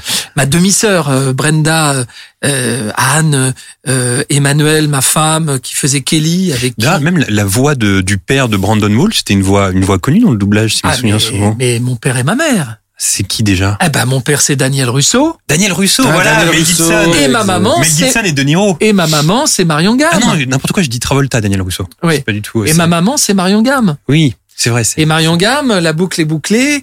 Je l'ai- la produit et je l'ai mise en scène au théâtre Edgar il y a deux ans. Dans C'est pourtant simple. Elle a joué drôle. dans mon théâtre et nous sommes en tournée à l'heure actuelle. Enfin, si le ministère de la Culture nous laissait faire notre métier euh, et surtout euh, Monsieur Castex. euh, on pourrait continuer à faire notre métier, mais pour l'instant, bah, on attend, on est chez nous. Et Marion, elle est impatiente de reprendre. Oui. Marion, elle habite euh, juste là, au-dessus, et, euh, et elle a qu'une hâte. Alors, elle continue à tourner pour M6. C'est la mamie préférée des Français, hein, Marion Oui. Gamme. Et, euh, et moi, je suis en tournée avec elle. Je l'ai mis en scène et je l'accompagne absolument à toutes les dates. Je suis avec elle, je m'en occupe et, et elle est formidable sur scène. Et Marion faisait, elle m'en parle souvent. Quand je pense que j'ai été ta mère. Et alors, est-ce qu'on s'attache euh, beaucoup plus à un personnage euh, qu'on a joué durant plusieurs saisons qu'à un personnage qu'on joue dans un film euh, Et bien comme ça, sûr qu'on s'y attache. Alors Ouais. moi, il me faisait chier. Ah, Brandon. Alors, non, parce qu'il faut savoir que Il dansait pas. Il était les chiant. bah, chez les filles à l'époque, il y avait celle qui préférait Dylan, Bah, parce que Dylan, un ah rebelle, oui. Et celle qui préférait Brandon. Voilà. Voilà. Alors euh, moi, Dylan, euh, moi j'aimais beaucoup Dylan, euh, mais Vous auriez préféré faire Dylan ou- non, non, non, j'étais beaucoup mieux sur Brandon. Ouais. Je dois, je dois avoir un côté un peu chiant. et, et, et, et- et cette espèce de bien pensant permanent, il faut pas, c'est pas bien, il faut pas prendre de la Ouais. drogue, c'est pas bon pour toi la drogue. Ouais, exact. Après, après, il y avait quand même quelque chose qui était intéressant de Machiavelli, c'est qu'il y avait une, euh, une morale constante à chaque fin d'épisode, morale qu'on retrouve plus vraiment aujourd'hui euh, dans les séries, mais il faisait vraiment attention à ça à l'époque. C'est-à-dire parler d'un problème, comme vous l'avez dit. Bah, c'était euh, mon personnage qui était chargé de voilà, faire ça. Voilà, et, et c'était le côté grand frère, Et un peu Andrea aussi. Andrea. Andrea. Andrea. Ouais. Oh mon dieu, Andrea. Mais elle était géniale dans le reboot aussi, Andrea. Ouais, Elle était bien barrée, complètement folle. ok. Et- mais elle est devenue folle, quoi. Euh, on, on voyait les prémices dans le dans le la jeune comédienne, et euh, c'est pour ça que j'ai beaucoup aimé le reboot. Vous savez qu'il a il a fait un carton. Hein. Il, il- ça a été sur TMC d'abord. Moi, j'étais très déçu. Je sais pourquoi il passe ça sur TMC. Et puis en fait, cet été, TF1 s'est mouillé et a, et a, et a passé le, Ah. au mois de juillet. Sauf que ces cons-là, ils l'ont passé en rafale. non mais vous imaginez, il y avait euh, plus de 6 heures de, de, de... c'est-à-dire que le dernier truc, le dernier épisode, il se terminait à 2 heures du matin. Qui va regarder ça? Donc euh, Ouais. c'était vachement sympa. Franchement, c'était c'était réussi, alors que ce genre de truc nous fait très peur. On se Ouais. dit, oh là là, C'est rare que ça fonctionne. le réchauffer. euh, eh ben moi, je trouve que ça marchait bien. Très bien. On enchaîne avec un autre? Si vous voulez. Ok. Alors je commence. Ouais. Euh, Monsieur Peterson, je crois que je vous dois des excuses. Eh ben je le crois aussi. Euh, je, je- je- Mais mais allez mais allez-y, j'attends vos excuses, nom d'un petit bonhomme. La mère de ma femme meurt et vous ne trouvez rien de plus original que de m'insulter comme un voyou Et passez-moi l'expression, mais vous êtes un vrai con. Alors c'est pas évident celui-là. Ah ouais. Ah non, il est pas évident. C'est pas évident celui-là. Honnêtement, moi je m'en souvenais plus. Bah, hein. alors c'est drôle parce que juste avant j'étais avec euh, Luc il euh, il- dans le il m'a studio passé l'extrait. hein. et j'ai passé ça. Je, je- me souviens, je me souviens pas. Je, ah, si j'ai fait ça. Alors c'est un film culte. Euh, c'est un film des années 80 réalisé par John Hughes. Ah, ah. Un film vraiment culte. Le titre du film porte le nom de mon héros. De ton héros? Enfin de mon héros de, du titre, du titre du film quoi. La folle journée Ah, de Ferris Ah, de. Ferris Ah, Bueller. ah, bah ouais. Et lui qui joue Cameron, le pote de Ferris, Ah oui de Matthew Broderick. Et c'est La la, scène où le, voiture. où le proviseur appelle et il se fait passer pour le, Ah pour le oui. père et du coup ils, ils en jouent. Euh, euh, j'ai- j'ai- j'ai j'ai- j'ai- j'ai fait, je crois que je vous dois des excuses. Eh bien, je le crois aussi. J'ai- j'ai- j'ai- j'ai- Mais allez-y, j'attends vos excuses, nom d'un petit bonhomme. La mère de ma femme meurt, et vous ne trouvez rien de plus original que de m'insulter comme un voyou. Passez-moi l'expression, mais vous êtes un vrai con. Et d'ailleurs c'est assez drôle parce que euh, en regardant le film je me suis dit que votre voix elle aurait pu très bien fonctionner sur Matthew Broderick. Mais vous savez que je l'ai doublé? Ah oui? J'ai Dans doublé- quoi? J'ai joué dans un film. Euh, Matthew Broderick, je l'ai doublé dans un film qui se passe pendant la guerre de sécession. ah oui exact je l'ai Ah, vu sur Glory. oui Glory. je l'ai vu exactement. Je l'ai doublé dans Glory. Mais Ah, je l'ai dans Ferris. Bueller, c'est euh, Alan. euh, vous vous doublez Alan Rock, donc euh, Cameron dans le film, mais celui qui double Ferris Bueller, c'est Chris Bernard qui double entre autres Adam Sandler et surtout Tom Hanks dans Big. Ah ouais. Euh, oui, donc c'était un peu difficile. Non mais euh, Ferris ouais. Bueller, mais c'est quand même cool d'avoir doublé. euh, C'est Ferris surtout, non mais surtout que t'as pris l'extrait où il, il mime un truc, une situation qui est pas vraie, genre euh, ma mère elle vient de mourir, etc. J'avoue. Tu, nous a- as vraiment, il y a- tu nous as vraiment mis un piège il, y a un peu de difficulté. Ouais, j'avoue. et, et pour une anecdote qui est marrante, euh, genre, euh, moi j'avais découvert que cet acteur là, Cameron, euh, il joue dans Spin City. Et il joue un des conseillers de euh, Que j'ai dirigé. McFly. Ah, j'ai mais c'est dirigé drôle. aussi Spin Ouais. City. Je faisais Ma- Michael euh, J. Fox et j'ai dirigé la série pendant, pareil, euh, Super série. Super adoré. j'ai adoré. On refaisait.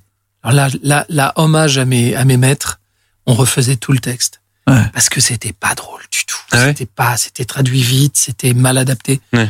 Donc, euh, on a refait tout le texte avec mon copain et qui faisait le maire. Euh, on, on a, on a, on se partageait la direction de plateau d'ailleurs. Une fois c'était moi, une fois c'était lui, ce que je trouvais très bien d'ailleurs. Et euh, c'était, c'était compliqué. On en a fait, je pense. Hein, je sais pas, vous me direz. On en a fait quelque chose de sympa quand même. Bah moi j'ai Ah, envie de me c'était cool. remater la série, mais c'est Ouais. dur à trouver en Ouais. DVD. Ah, c'est dommage. Mais j'ai envie de me la Je remater. que ça marcherait si ça Je ressortait. crois que je regardais ça sur euh, Canal à l'époque, je crois que ça Canal Jimmy, c'était. Canal Jimmy, ouais. ouais. Euh, ok, il en reste deux, je crois. Ok. La prochaine. Alors attention, parce qu'il y a des petits indices dans le, dans le texte. je commence. Euh, Qu'est-ce que c'est? C'est Kingston Falls, la ville d'où je viens. Monsieur Pelzer, savez-vous combien a dépensé la société Clum dans le but de se faire bénéficier ses employés d'œuvres d'art créées par des artistes au talent reconnus? Je sais, ce n'était qu'une petite. euh, Touche personnelle, hein Je sais. Alors Pelzer, est-ce que le nom Pelzer vous dit quelque chose? Film culte des années que des 80, films cultes qu'on connaît pas. réalisé par Joe Dent. Ah, Gremlins? Non. Gremlins, ouais. Ah ouais? Gremlins 2, en l'occurrence. Euh, Qu'est-ce que c'est? C'est Kingston Falls, la ville d'où je viens. Ah. Monsieur Pelzer, savez-vous combien a dépensé la société Clump? Dans le but de faire bénéficier ses employés d'œuvres d'art créées par des artistes au talent reconnus Je sais, ce n'était qu'une petite... Une petite touche personnelle, je sais. C'est vous qui, c'est vous qui doublez le personnage principal dans Gremlins. Alors vous l'avez fait dans le 2 et dans le 1 et pas dans le 1. Pourquoi du coup? Je sais pas du tout. C'était dirigé par Jenny Gérard, qui m'a qui m'a donc dirigé sur Roger Rabbit et sur Retour vers le futur. Je sais pas pourquoi. euh, C'était le même comédien, je pense. euh, J'ai jamais, j'ai jamais su. Je, je, franchement, ça c'est quelque chose que j'ignore.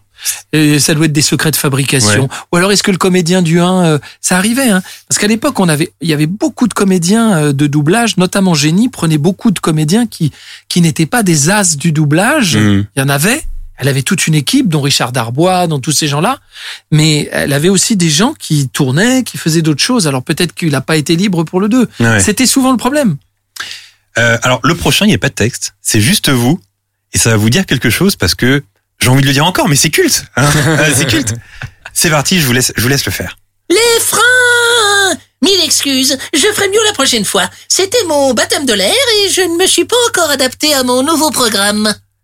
Guillaume, Attends, attends, Guillaume, ça lui dit quelque Ouais, chose. ça m'a fait un truc. Attends, attends. Oui, ça- t'a fait un truc parce que cette, cette euh, réplique, tu l'as entendue plein de fois dans ta vie. Elle est dure à aller chercher, celle-là. Elle est dure à aller chercher, mais tu l'as déjà entendue. Je peux leur donner un indice. Ah, allez-y. Ah, non, mais c'est c'est euh, c'est c'est 3PO. Non. Ah, non, non, t'y es presque. bonjour et bienvenue. Je suis votre capitaine. Ah mais non, mais c'est dans, mais non, c'est dans, c'est dans, c'est Euro Disney. Alors, Disney, voilà, c'est ça. Luc Hamet est le petit robot dans les- l'attraction Ah, oui, Star ah Tour. C'est trop bien. Ça m'a fait un truc, c'est trop bizarre. Bah oui, c'est trop bien. Wow. Et ce qui est bien, c'est qu'avec Star Tour, vous avez accompagné l'enfance de bon nombre de personnes là aussi finalement. Ouais, tout à Parce fait. que tous les, moi, c'est une de Ah mes ouais, attractions mais à préférées fond, à les Disney. freins, mais je me rappelle de Les ça. freins, oh là oui, à la fin. Les freins et j'ai été, et j'ai été, c'était vachement sympa de la part de Disney. J'ai été invité pour le dernier tour. Ah, trop bien. Ah, J'ai été, il y avait une. Oui, parce que ça a changé là du coup récemment. Ouais, il y a eu des, des invitations sur euh, carton, machin, gna gna gna gna. Et donc, ils m'ont demandé si j'étais d'accord pour venir. Donc, euh, je, je suis venu et on a passé la soirée à Disney et j'ai fait le dernier. Ah, trop bien. J'ai des photos. en vrai. J'ai fait des photos. Oui, j'ai fait le, le dernier voyage du personnage. Génial. Et ils m'ont appelé il y a quoi euh, euh, un an et demi, deux ans, deux ans, pour me demander euh, combien je voulais pour que ma voix soit réutilisée. Alors je n'y suis pas retourné depuis. Puis, de toute façon, on a des, on a des problèmes en ce moment pour y aller, il me semble. pas que pour ça d'ailleurs. Euh, euh, ils m'ont demandé si j'étais ok pour. ils ont gardé le petit robot du Star Tours qu'on a connu nous dans Ouais. notre enfance. Euh, ils l'ont gardé dans la queue pour le Ouais. nouveau Star Tour. Ouais, ouais. Ah, Et on ça. entend ma voix. Alors il a bugué, c'est-à-dire que euh, la voix saute. Ah, Mais, quand les gens font la queue, ils, me, ils continuent à entendre le personnage. C'est un bel hommage, ça. J'allais dire, j'allais dire. Vous voyez comme on est prétentieux. Ils continuent à m'entendre. Ils continuent à entendre le personnage. Bah, ça, c'est un bel hommage, c'est Ah cool, ouais, ça. incroyable. Ouais, C'est bien. Oui, c'est sympa. Euh, et un dernier pour le plaisir. Alors là, je vous demande juste de vous laisser Oh bercer. bah là, là, je pense que Ouais, je, je vous on va, aller au, on va aller au bout. on Mais va je aller pense au que bout. Je vous demande juste de vous laisser bercer. ok, je vous laisse commencer. Du calme, Doc. C'est moi. c'est moi, c'est Marty. Non, c'est impossible. Je viens de te renvoyer dans le futur. Oui, oui, je sais, vous m'avez aidé à retourner dans le futur. Mais me revoilà. Je suis de retour du futur. Nom de Zeus. Quel plaisir, bravo. Oh, bravo. Du calme, le doc, c'est moi, c'est moi, c'est Marty. Non, c'est impossible. Je viens de te renvoyer dans le futur. Oui, oui, je sais, vous m'avez aidé à retourner dans le futur, mais me revoilà. Je suis de retour du futur.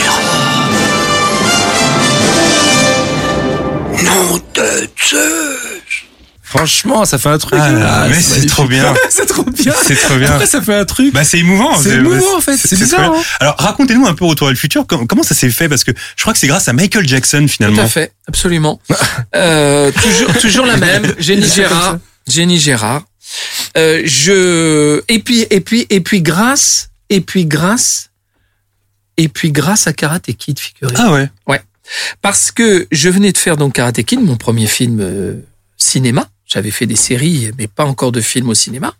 Il y avait une hiérarchie dans le doublage à l'époque. Euh, les gens qui faisaient des films euh, en doublage de cinéma faisaient pas forcément des séries.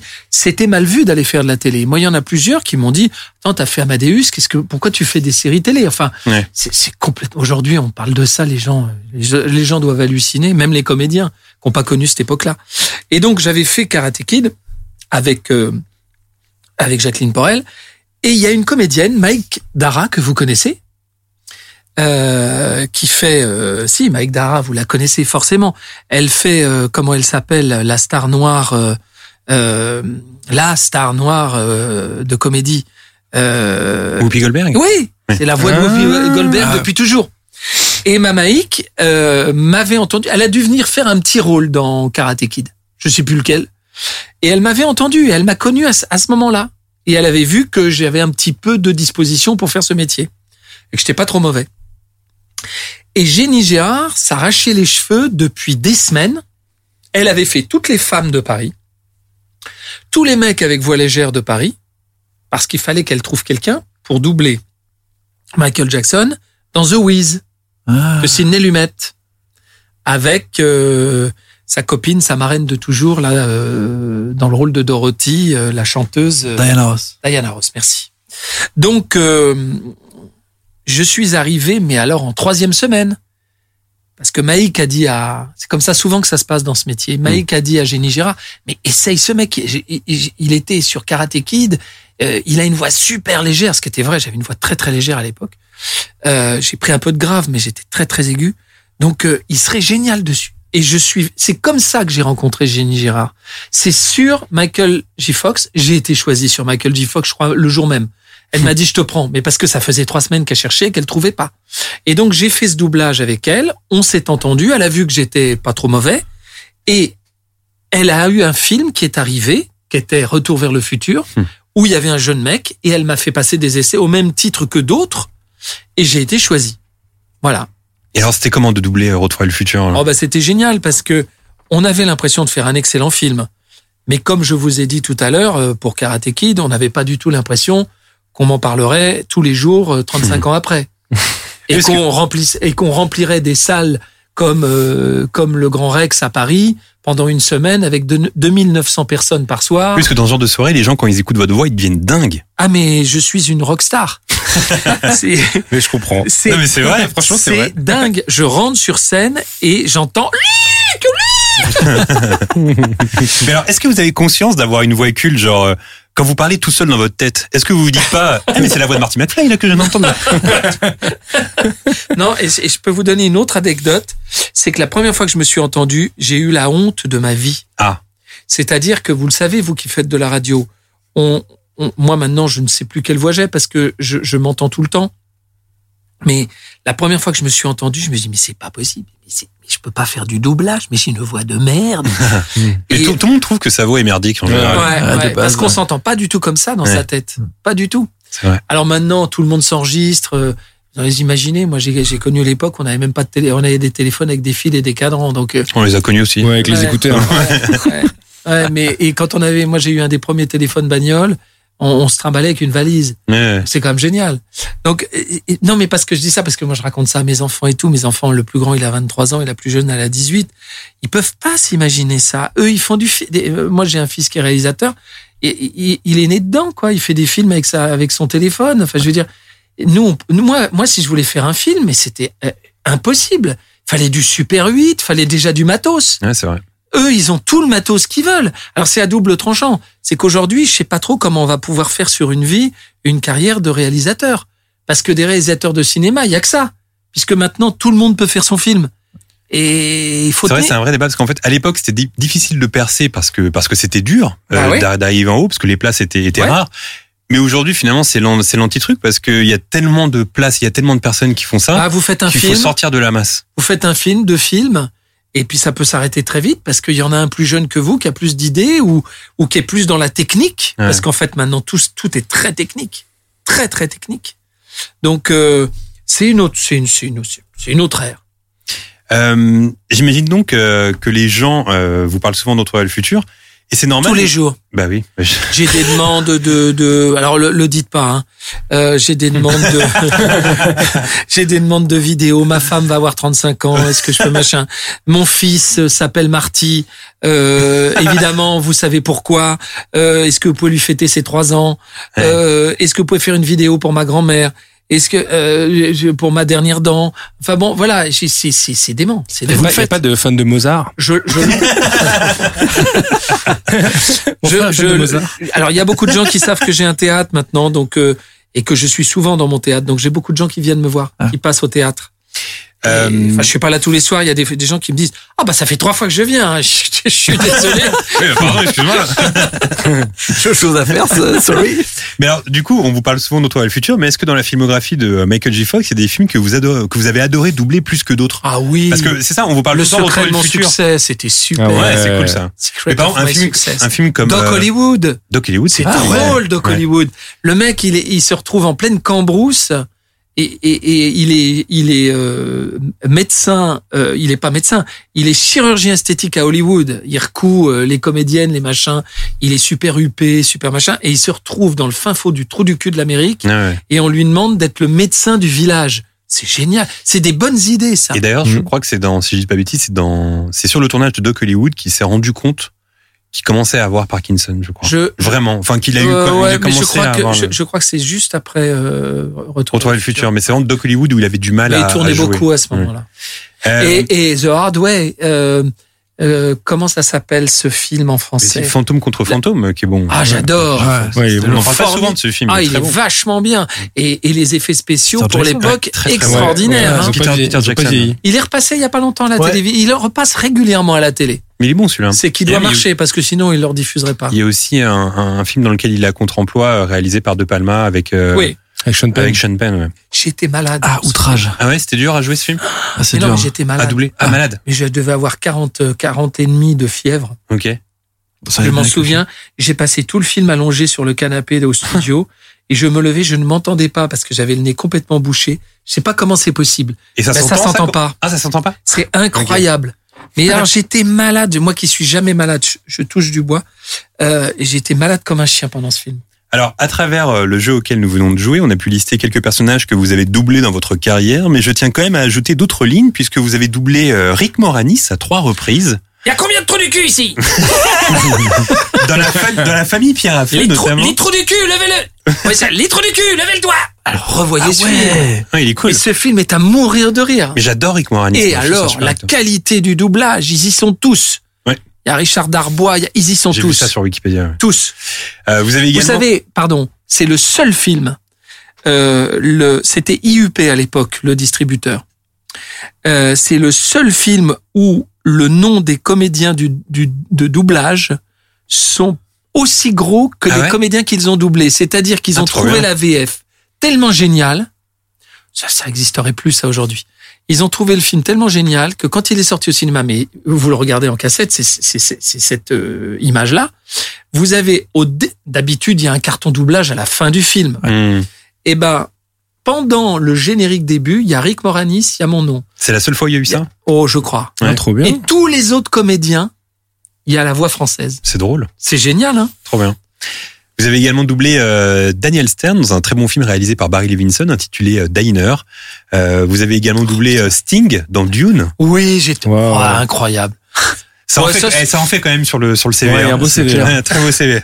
Oui, Sting dans Dune. ouais. Sting dans Dune. Euh, Tom Cruise dans le film Legend de Ridley Scott. Alors, Vous avez doublé Tom Cruise. alors, c'est mieux que ça. J'ai doublé les deux rôles principaux. Mais non. Sauf que vous le savez pas. C'est-à-dire que j'ai été pris pour faire le petit gnome. Bennett, qui était le fils de Hans Bennett, Ok. qui double le petit gnome. euh, euh, C'était le, Oui. le, le gamin qui jouait dans le tambour. Oui, j'ai vu le film pour la première fois de ma vie il y a une semaine. Voilà. Ouais. Et donc je suis pris parce que il venait se doubler. Son agent c'est un Allemand. hein. son agent avait dit qu'il avait un, il avait un accent. Il parlait français avec accent, mais il parlait très bien le français. Donc Jenny Gérard, toujours la même, me dit Luc, prépare-toi parce que tu es ma route. J'avais passé un essai en prenant l'accent parce que j'ai une oreille bien bien musicale, en prenant exactement la voix du, du, du gamin, mais en français et avec un petit accent parce qu'il voulait qu'on garde le petit accent. Donc, euh, elle me dit, tu restes en réserve parce que j'ai très peur. Le gamin arrive de de- de- d'Allemagne et tout. Ils font deux jours de, de doublage et vraiment il y avait des phrases, ça allait très bien, puis des phrases on ne comprenait pas en français ce qu'il disait.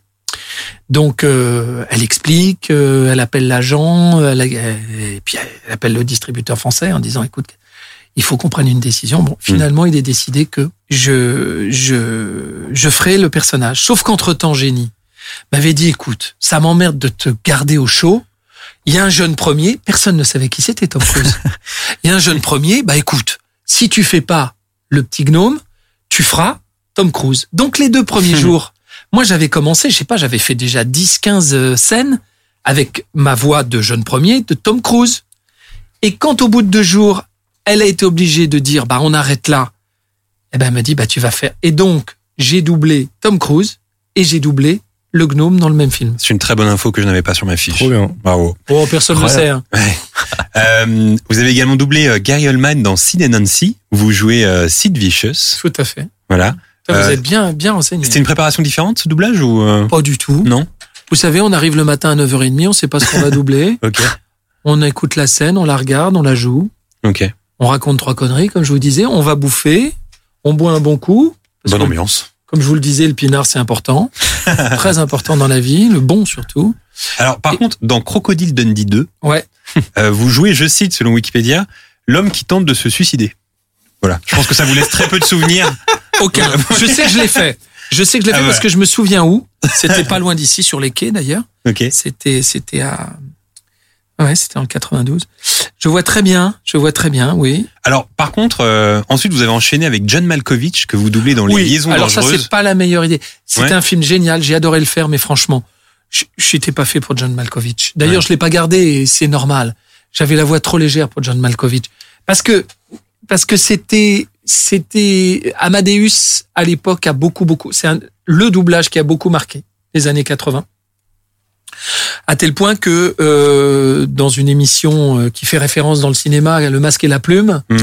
euh, je crois que c'est la première fois qu'au masque et à la plume, euh, les journalistes présents ont recommandé aux auditeurs d'aller voir la version française plutôt que de la, vers- la version anglaise. Donc euh, c'était vraiment un énorme truc. Voilà. Mmh. Et, et, et c'est pour ça que vous vous en souvenez plus d'ailleurs. Donc euh, Aïe, aïe, aïe. et, et donc euh, et, et donc euh, je pense qu'il y a eu l'effet Amadeus sur un film Ouais. américain qui se d'époque. d'époque.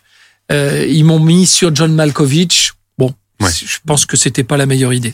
C'est également vous qui faites euh, Corky dans la série télévisée Ah, ça, du j'ai même ad- nom. Ça, j'ai adoré. Bah oui, ça, j'ai adoré. J'ai Ouais. adoré. C'était super. Et pour tout vous dire, la copine de Corky, c'était ma copine Barbara Tissier, qui continue le doublage, qui est une grande directrice de plateau maintenant qui dirige pour euh, Disney. Euh, Barbara, que j'ai connue, elle avait 11 ans, elle était haute comme ça. Euh, et ma, ma copine, ma copine, c'était Emmanuelle, ma femme, Ah ouais, dans la série. encore? J'avais une copine euh, trisomique comme moi et c'était Emmanuel, ouais. D'accord. C'est une très jolie, mais quelle belle série, Ouais, mais quelle série intelligente. Euh, c'était sur la différence, sur le handicap, mais c'était pas du tout larmoyant. C'était, c'était justement des trisomiques qui essayaient de se démerder, qui se démerdaient pas mal en plus, qui étaient aidés bien sûr, qui avaient, qui avaient des, des, des référents et tout. Et c'était leur vie aux États-Unis. C'était vachement bien. C'était sur Oui. France 3. Exactement. Les gens, les gens ont oublié cette série, mais c'est une bonne série. Euh, vous êtes euh, également, vous avez été également très actif dans le dessin animé, Ouh là là. car vous avez fait des voix dans La Petite Sirène, dans Bernard et Bianca, dans Monstres et compagnie, dans Super Mario où vous doublez Todd, dans Ranma 1,5 ou encore les Tiny, les Tiny Toons. Euh, On est pas- petit et gentil et un peu barjotis. ah oui, parce que je fais pluquer le canard. Oh là là, Ah oui, parce que j'aime beaucoup l'argent. On peut pas mieux le faire du coup. Euh, Et. Buster Bunny Encore, encore un dessin animé où je faisais deux personnages. Oui, bah alors justement, euh, euh, je vous en- c'est justement super transition parce que c'est justement ce que j'allais dire. À ce propos, je vous encourage à taper sur YouTube Luc Hamet Ballet Masque dans la barre de recherche car vous tomberez sur un reportage datant des années 90 à l'intérieur duquel on peut vous voir en train de doubler les Muppets et en regardant ce reportage, vous savez à qui j'ai pensé? J'ai pensé au personnage de Robin Williams dans Mrs. Doubtfire au début du film lorsqu'on le voit doubler un dessin animé. C'était complètement vous car dans le reportage vous jouez deux personnages et on vous voit switcher d'une voix à l'autre en un quart de seconde, c'est assez impressionnant. vous vous souvenez de ce, ce- de ce Totalement. reportage? Encore une erreur. Euh, encore une erreur. Non, mais c'est, je vous explique comment ça s'est. C'est pareil, on passe des essais pour tout. Hein. Je viens passer des essais. C'était à Épinay sur scène. Je vais passer des essais sur Buster Bunny et euh, qui est le neveu de de, de Bugs. Donc j'ai dit, euh, Buster Bunny qui parle comme ça, ouais, super. Et donc, euh, je passe les essais. Bon, bah, t'es super et tout. Et puis, le, le directeur de plateau me dit, oh, écoute, ça m'emmerde, j'en ai un qui peut pas venir, là. Il y a le canard, euh, je vais avoir que cinq voix ou six voix. Ah, mais génial. tu veux pas le faire parce que comme ça, ça me fera une voix supplémentaire. Ah non, je fais bien. Mais alors, est-ce que Je vous fais l'avez- pluquer, bien sûr. Est-ce que vous, est-ce que vous l'avez comme ça ou vous le travaillez un petit peu ou ça, Non, ça vient tout de j'écoute, suite J'écoute et puis je le fais tout de suite. Génial. Donc. Et je m'amuse bien à le faire. Je dis, bah, t'es bien dessus. Bon, bah, très bien. Et puis, ça part aux États-Unis. Pareil, ça part aux États-Unis. Production, euh, toujours le même, hein. Ouais. Spielberg, Ouais, hein. c'est vrai. Producteur, c'est Spielberg. Donc, ça part aux États-Unis et ils me prennent sur Buster et sur Plucky. Trop bien. mais, mais- mais- mais vraiment, je vous encourage à regarder cette vidéo sur YouTube parce que c'est, comme je dis, c'est Elle est vraiment, super, c'est- cette C'est émission. vraiment Robin Williams dans Mrs. Doubtfire. J'avais passé des vacances avec, euh, comment elle s'appelle, euh, celle que vous avez citée, la, la- Présentatrice de. Ballet Masque. Pas que la présentatrice, c'est la productrice de Ballet Masque. C'est son émission. On avait passé une semaine de vacances avec elle et avec Philippe Gildas et, Marise. C'était super sympa. Et on dînait tous les soirs ensemble à l'hôtel et euh, ils savaient ce que je faisais parce qu'à l'époque euh, j'étais assez connu dans, le, dans, le- dans la voix. Et, euh, et puis je faisais surtout, j'étais comme eux à France 2. Mmh. J'étais animateur sur France 2, donc euh, ils me connaissaient. Et euh, on passait vraiment des vacances super. Et puis un jour à table comme ça avec Gildas et, et elle, euh, je dis mais il y a un truc génial à faire à la télévision que vous faites pas, c'est l'univers des voix. Il y a un nombre de, gens, mais de- des d'égaux d'abord absolument incroyables, des des des gens originaux, euh, euh, des gens qui se prennent pour leur personnage. Il y a il y a une émission et comme ça. Et puis deux jours avant de reprendre l'avion, Mireille vient me voir et me dit Luc, tu sais que ton idée elle est géniale. Tu me montrais une émission, un, sp- un spécial ballet masque sur les voix et tout ça. Je dis écoute oui. Et c'est moi qui l'ai monté l'émission. Ah, génial. J'ai appelé les comédiens. ben, vous avez remarqué qu'il y avait Francis Lax Ouais. et Roger Carrel. hein. Ouais, j'ai vu ça. Donc c'est moi. Euh, j'ai une question pour vous euh, que je n'espère pas trop personnelle. Que ressentent euh, vos enfants lorsqu'ils tombent à la télé sur un film culte et qu'ils reconnaissent la voix de leur père? Je sais pas. Je je sais pas parce que moi je suis très pudique donc je je ne leur parle jamais de ça. C'est c'est eux qui parlent beaucoup qui ont beaucoup, beaucoup parlé de ça euh, à l'école euh, à, leur- Ah, à leurs copains Euh, et je l'apprends par hasard. De temps en temps ils me disent un truc. Surtout maintenant ils sont plus âgés. Ils me racontent des trucs. Et puis dernièrement mon fils qui n'est pas qui qui est qui est ostréiculteur à Oléron maintenant et qui est parti de la maison euh, pour faire ses études très tôt, à 15 ans. Il est parti au lycée de la mer et du littoral à, à Bourse-Franche-Chapuis, à Oléron. Donc lui, euh, il était en internat, donc euh, bah, il racontait beaucoup ce que faisait son papa, sa maman et trucs. Donc un jour, je téléphone pour savoir comment il allait, et puis euh, il était dans la chambre avec tous les copains. donc euh, j'entends derrière, ah Martine Bon, j'apprends par hasard. Ouais, ouais. Voilà, donc je pense qu'ils sont certainement très fiers, qu'ils doivent un petit peu en jouer, euh, mais je l'apprends par hasard. Et est-ce que vous, parfois, ça vous arrive de d'avoir la télé en fond quand vous cuisinez comme ça, puis vous tombez sur un film et vous dites ah bah c'est ma voix tiens derrière. euh, oui, oui, oui. Ça c'est drôle. ça. mais mais rarement parce que d'abord je regarde pratiquement depuis des années, je Ouais. regarde pas la télévision parce que ça m'intéresse pas. C'est tellement mauvais ce qu'on y voit. Je ne regarde que les séries en VF, comme je vous le disais, comme ça j'ai tous mes copains. Ouais. Et je dis à ma femme, je suis sûr à l'oreille de ma femme tous les soirs, Jérémy Prévost, euh, Céline Mansara, machin, elle me dit, tu m'emmerdes. Parce que je connais toutes les voix françaises. Mais moi, j'adore écouter mes camarades et quand euh, ils sont bons, je les oublie. Hmm. Sauf la série dont je vous parlais tout à l'heure, qui est une daube finie. Et voilà. Mais euh, j'écoute tout en VF, moi. Ça, ça m'intéresse. Alors là, on a beaucoup parlé de doublage, mais ça commence, euh, ça commence quand finalement ce goût pour la comédie En faisant mes petites recherches, j'ai pu comprendre que ça débutait au Havre, votre ville de naissance. Vous avez toujours aimé amuser la galerie, et j'ai même cru comprendre que parfois vous faisiez payer euh, 10 centimes euh, l'entrée à vos copains pour. euh, Ouais, ouais. J'ai j'ai toujours été euh, ce que je suis aujourd'hui, c'est-à-dire, mais je le savais pas à l'époque. J'ai toujours été euh, entrepreneur, c'est-à-dire que moi j'étais comédien, mais en fait je m'occupais de tout. Je faisais les décors. Euh, je- je- je- par exemple, les premiers spectacles que j'ai faits, c'était des spectacles de marionnettes. J'avais fabriqué les marionnettes, j'avais fabriqué l'histoire, donc j'avais écrit, j'avais mis en scène, puisque c'est moi qui manipulais les marionnettes. Et puis j'avais j'avais vendu de l'espace de pub. J'étais pas au courant parce que mes marionnettes, elles avaient des petits drapeaux et elles arrivaient en cours de spectacle avec euh, un petit yaourt marqué euh, acheter Maminova. Ok. Bon, Maminova m'a jamais rien donné à l'époque. voilà. Cela dit, aujourd'hui non plus, mais Le premier à avoir fait des placements de produits finalement. Exactement.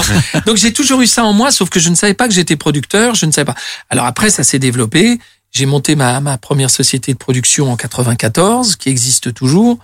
Euh, J'en ai monté une autre en 99, euh, qui est une boîte de tournée de théâtre, qui existe toujours. Puis maintenant, j'ai un théâtre. Donc, j'ai toujours eu ça en moi. Je suis un entrepreneur, je suis un faiseur, je suis un artisan du spectacle, en fait. Et justement, euh, ça tombe bien que vous parliez du théâtre parce que est venu ensuite le théâtre, qui a une place très importante dans votre vie, car vous avez beaucoup joué sur scène, en plus d'avoir joué euh, au cinéma. On peut vous voir entre autres euh, dans Le Placard de Francis Weber. Et le théâtre est à ce point une passion que vous dirigez aujourd'hui le théâtre Edgar à Paris. Euh, Racontez-nous cette aventure. Comment vous avez été amené à avoir votre propre théâtre? C'est un déjeuner euh, avec euh, Bruno Metzger et Eric Emmanuel Schmitt, qui sont propriétaires du théâtre Rive Gauche, que je connaissais bien parce que j'avais monté une pièce de d'Eric Emmanuel, qui est, une pièce euh, une pièce formidable. Et il m'invite à déjeuner, euh, Bruno, et on se retrouve dans ce restaurant asiatique avec des baguettes. Et je m'en- je, je m'entends, euh, enfin je l'entends me dire, Luc, je t'ai invité à déjeuner. Je- D'abord, j'étais content de te voir. Et puis, bah, tu connais beaucoup de monde dans le théâtre. Est-ce que quelqu'un serait intéressé pour nous acheter le, le, le café, le café d'Edgar et le théâtre d'Edgar euh, à Montparnasse Et je m'entends lui répondre, bah moi. je m'entends me- lui répondre. Et, euh, Sur et- un coup de tête comme ça. non, Non. ça me trottait dans la tête depuis longtemps parce que je faisais beaucoup de productions de spectacles en tournée et je voyais que c'était hum, c'était j'allais pas tenir longtemps parce que c'est un- une énergie folle pour peu de dates parce que Mhm. finalement vous montez un spectacle qui est vu 20 fois 25 fois quand vous vendez 25 dates en province c'est déjà vachement bien donc j'ai beaucoup d'énergie mais je sentais que dans les années à venir j'allais un peu m'essouffler donc euh, c'était une bonne une très bonne transition que d'avoir un théâtre à Paris, sauf que ça se trouve pas sous le sabot d'un cheval.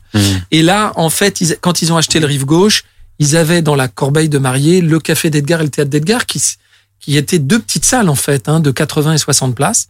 Et je leur ai dit, écoutez, moi, je veux bien l'acheter, mais euh, si je peux le réunir, réunir les deux salles et en faire un, un théâtre. Et c'est ce que j'ai fait. J'ai fait 443 000 euros de travaux et euh, j'ai réuni les deux salles, la grande et la petite. Et on a maintenant le théâtre Edgar. J'ai juste enlevé le D apostrophe, mais pour ceux qui le laissent, ça ne me gêne pas du tout, c'est son histoire. C'est le théâtre Edgar j'ai 132 places et une scène de 8 mètres d'ouverture, ce qui m'a permis, avant le confinement, de faire un joli succès d'ailleurs avec Ciel ma belle-mère, avec euh, David, mon copain David Martin, le fils de Jacques, là, le cuisinier, qui est un super bon comédien. On était sur le plateau, on était sept sur cette salle et on a cartonné à 7 sur ce, ce plateau de 8 mètres d'ouverture, qui est une vraie scène de théâtre, mais on n'a que 132 places dans la salle. Et on fait des jolis spectacles de théâtre, de comédie, de divertissement, ce que j'ai toujours aimé faire dans les doublages. Oui, alors c'est ça, Euh, quel genre de pièce on peut voir au théâtre euh, Edgar alors Que de la comédie, vous allez vous marrer, c'est tout. Ouais. Vous, vous laissez vos, vos, vos emmerdes au vestiaire. C'est pour ça qu'on a, on a hâte de réouvrir parce que je pense que les gens ont vraiment besoin de nous.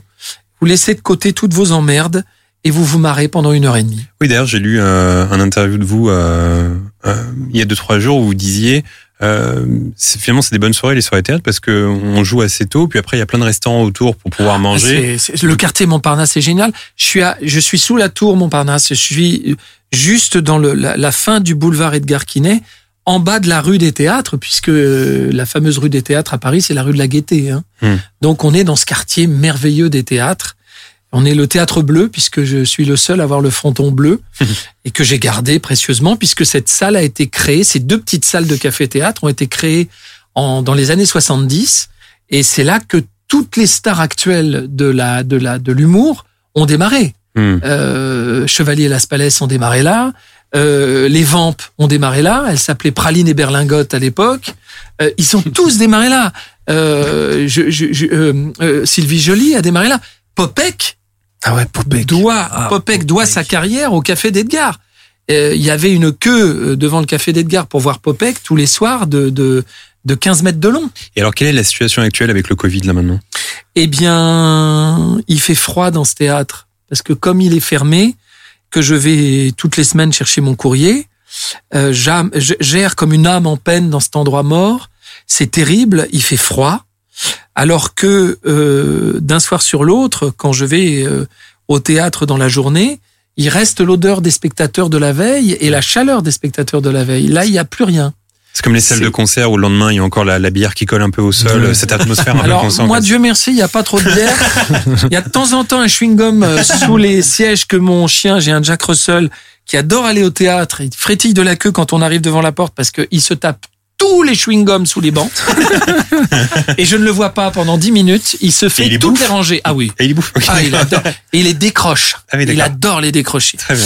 Non, nous, c'est les chewing-gums. Dieu merci, c'est pas la bière. Mais euh, non, bah, c'est c'est d'une grande tristesse. Alors, euh, ça fait 40 ans que je suis comédien et que je vis de ce métier, puisque j'ai mes premiers cachets, je les ai eus à 15 ans, euh, au Havre, justement. Je faisais du one-man show à l'époque. J'ai démarré par la par l'inverse, moi. J'ai démarré par la fin. et euh, mais bon, ça m'a beaucoup appris. J'ai fait les premières parties de Roland McDan. J'ai beaucoup appris. Et euh, grâce au Havre où il y avait énormément de, salles de spectacle dans la même ville, on, peut, on pouvait faire 14. Il y avait une salle de spectacle par quartier. Donc c'était vra- vraiment sympa. Et euh, donc euh, bah, c'est c'est c'est j'ai jamais autant demandé d'aide de ma vie, j'ai jamais eu de subvention de ma vie, mais là cette année, je crois que je les ai eu pour euh, deux autres vies quoi. Et est-ce que du coup vous Alors vous- on est aidé, hein, tant mieux. hein. Ouais. Mais est-ce que vous euh, euh, vous en profitez quand même pour pré- préparer l'après Non. euh, non On n'a pas l'esprit à ça. Ouais. Alors, j'avais déjà plein de choses de préparer. D'ailleurs, ça se bouscule parce que comme ça fait un an que j'ai rien pu faire, Hmm. j'ai réouvert le 11 septembre, j'ai refermé le 25 octobre. Hmm. Et cette année, j'ai ouvert que janvier, février, j'ai fermé le 13 mars. Bon, alors c'est pour vous dire, on a fait, on a calculé, on a pour l'instant, on a fait 30% de notre chiffre d'affaires de 2019. 30%. On a perdu 70% de notre chiffre d'affaires. Donc, si vous voulez, j'avais plein de choses en route. J'ai, j'ai- je vais mettre en scène mon ami Alexandre Pell euh, dans le Switch, la nouvelle pièce de Marc Fayet, qui est un qui a été Molière et qui est un super auteur de comédie. Voilà quand même pour euh, pour faire de la promo et pour encourager les gens qui nous écoutent à, bah, à venir au théâtre Edgar euh, une fois qu'il sera réouvert. Qu'est-ce qu'on pourra y voir? Vous avez un Eh peu ben, on va voir le Switch. Ouais. Euh, ça fait deux fois que je recule la première. Ça devait être en septembre, ça devait être le 5 janvier, ça devait être le 2 mars. Donc là, je j'ai une j'ai une petite conférence à 4 là ce soir avec les comédiens. Je je je pense qu'on va essayer de voir avec eux et leur disponibilité, mais je vais pas pouvoir le faire avant la rentrée de septembre. Ouais. Parce que j'avais des spectacles qui étaient en route Hmm. et qui veulent, qui ont qu'une envie, c'est de redémarrer. J'ai De quoi je me mêle, qui est un très très bon spectacle de Pascal Rocher et de Joseph Gallet. Et puis j'ai euh, de Jérôme Pacat, euh, Amant à mi-temps, qui commençait à cartonner quand on a été obligé de s'arrêter. Donc si, comme je l'espère, on va reprendre à l'été, mais je pense qu'on reprendra pas avant, faut pas se leurrer. Je reprendrai Amant à mi-temps et De quoi je me mêle, qui ont le droit de terminer leur carrière, les pauvres. Et puis je redémarrerai en septembre euh, la nouveauté, donc le Switch, avec Alexandre Pell, Capucine Anave et Emmanuel Boidron. Très bien. En tout cas, on espère qu'on pourra vous voir euh, très rapidement euh, Plaisir. au théâtre euh, Edgar. Et vous me verrez sur les routes de France et de Navarre, même en Suisse, avec le spectacle Retour vers le futur show que je présente avec la DeLorean Ah Et on diffuse les trois films et c'est la grande cérémonie Retour vers le futur qu'on fait en tournée. Un vrai plaisir. Magnifique. Euh, alors, un autre grand personnage du doublage euh, qui nous a malheureusement quitté il y a quelques mois, j'en parlais tout à l'heure, c'est euh, et on en parlait, c'est Roger Carrel qui était la voix française de Astérix, de C3PO, de Alf ou encore de Winnie l'ourson. Euh, ça, en général, on le savait. Ce qu'on savait moins, c'est que c'était aussi la voix de, du légendaire Monsieur Miyagi. On en parlait tout à l'heure, incarné à l'écran par l'acteur euh, Pat Morita, que le grand public connaît seulement pour Karate Kid. Or, sa carrière fut riche. Aurélien, qui était Monsieur Miyagi? Eh ben oui, j'ai j'ai fait mes recherches donc et on pourrait presque dire que Karate Kid c'est la fin ou comme dirait euh, Luc la fin d'une vie de ou le début d'une nouvelle vie pour euh, Pat Morita. Euh, donc c'est en 1984 euh, car Pat Morita est né en 1932 et il s'appelait à l'époque euh, Noriyuki Morita. Le Pat est arrivé après. Il est né en Californie en 1932. Est-ce que vous savez d'où vient son nom Pat? Euh, Non, pas du tout. Non. non? Parce que pour le coup, il s'appelle pas du tout Pat. À aucun moment, il s'appelle Pat. En fait, euh, le pauvre a eu une jeunesse très compliquée. Euh, donc, euh, on l'appelait Nori dans sa dans sa jeunesse. En fait, il a eu une grosse maladie, euh, une tuberculose vertébrale. Je ne connaissais Osseuse. pas. Oui, tuberculose osseuse. Voilà, terrible. qui, qui, qui lui a qui lui a en fait euh, pourri toutes ses dix premières années de la vie. En fait, de 2 ans à 11 ans, il reste totalement alité et il apprendra à marcher qu'à partir de 9 ans en fait. Wow. Il a passé toute sa vie dans les hôpitaux. Euh, ça, son début de vie à 10 ans. hein. Et donc, euh, c'est à cette époque-là qu'il rencontre un prêtre, le prêtre O'Connor, qui va devenir son pote et qui lui dit euh, "Écoute, euh, ça fait je sais pas combien de temps que je te vois. Bon, t'es pas catholique, mais pour moi, t'es un peu catholique. Euh, Donc, il lui donne un nom et un nom avec que des saints euh, un peu euh, catho euh, irlandais, dont Patrick, Saint Patrick. forcément le Saint Patrick. Et donc, euh, ça, ça reste dans la tête en fait de de Nori et à force, bah dans le dans l'hôpital euh, auprès de tout le monde, on commence à l'appeler Patrick quoi. C'est c'est Pat. Donc euh, ça ça reste un peu euh, comme ça. À 11 ans, il arrive à sortir de cette grosse galère de maladie. Mais manque de bol, on est en 1943 et étant d'origine japonaise, bah aux États-Unis, c'est pas fou. Ouais. Donc en fait, il sort de Ah, l'hôpital. non, Pearl Harbor, euh, pas Exactement. top. Donc il, il sort de l'hôpital pour entrer dans un camp de concentration. Oh là on, oublie, on oublie en fait qu'aux États-Unis, entre 1941 et 1945, il y avait des camps de concentration pour les Japonais. Ah ouais. D'ailleurs, je vous recommande de lire une bande dessinée que j'ai lue cette année qui s'appelle Nous étions l'ennemi, les ennemis, qui est euh, qui est, qui est euh, écrite par Georges Ta- Tadei, qui est euh, le fameux Zulu dans euh, Zulu, pardon, dans euh, notre cher euh, Star Trek. Donc, un grand personnage aussi asiatique qui a passé toute sa jeunesse dans un camp aussi euh, d'internement comme celui-ci. Donc ça va durer quand même pendant 2-3 ans. Donc le mec, il a quand même passé 10 ans alité. Euh, en plus, il, il, il a un peu le, genre il a un peu la déprime d'avoir quitté les hôpitaux parce qu'en fait, il a connu quasiment que des que des sages-femmes ou des infirmières toute sa vie, des docteurs et tout. Donc en fait, il a envie de devenir docteur et il veut retourner à l'hôpital en fait. Et à la fin de la guerre, il est un peu perdu et il se retrouve avec sa famille à rentrer dans un à, à- ils achètent un restaurant en fait. Il se retrouve à faire, euh, c'est-à-dire il, il en parle un peu dans dans sa vie après, dans ses interviews. C'est assez marrant. Il fait, ben en fait, on était une famille de japonais qui faisaient de la bouffe chinoise pour euh, des euh, latinos et des afro-américains qui étaient rejetés dans tous les autres euh, quartiers de la ville de San Francisco. Donc il fait en fait on était euh, un peu inclassable comme ça, mais finalement on était parmi les parias de l'après-guerre où il y avait un peu toutes les minorités comme ça qui étaient euh, pas très très bien euh, vues aux États-Unis et c'est à ce moment-là qu'il va commencer à faire un peu de la comédie finalement parce qu'il va être un peu maître de cérémonie pour les soirées euh, dans dans le restaurant et donc il va il va sentir qu'il a quand même un peu des blagues en lui quoi. Donc on parlait justement des des blagueurs naturels ou des gens qui sont toujours en train de blaguer. Euh, Pat, il était un peu comme ça, c'est-à-dire qu'il avait euh, ce côté, c'était un peu lui qui créait l'ambiance dans le restaurant et en même temps il aidait toute sa famille à à gérer tout ça. Manque de bol, euh, parce qu'il a quand même pas beaucoup de bol.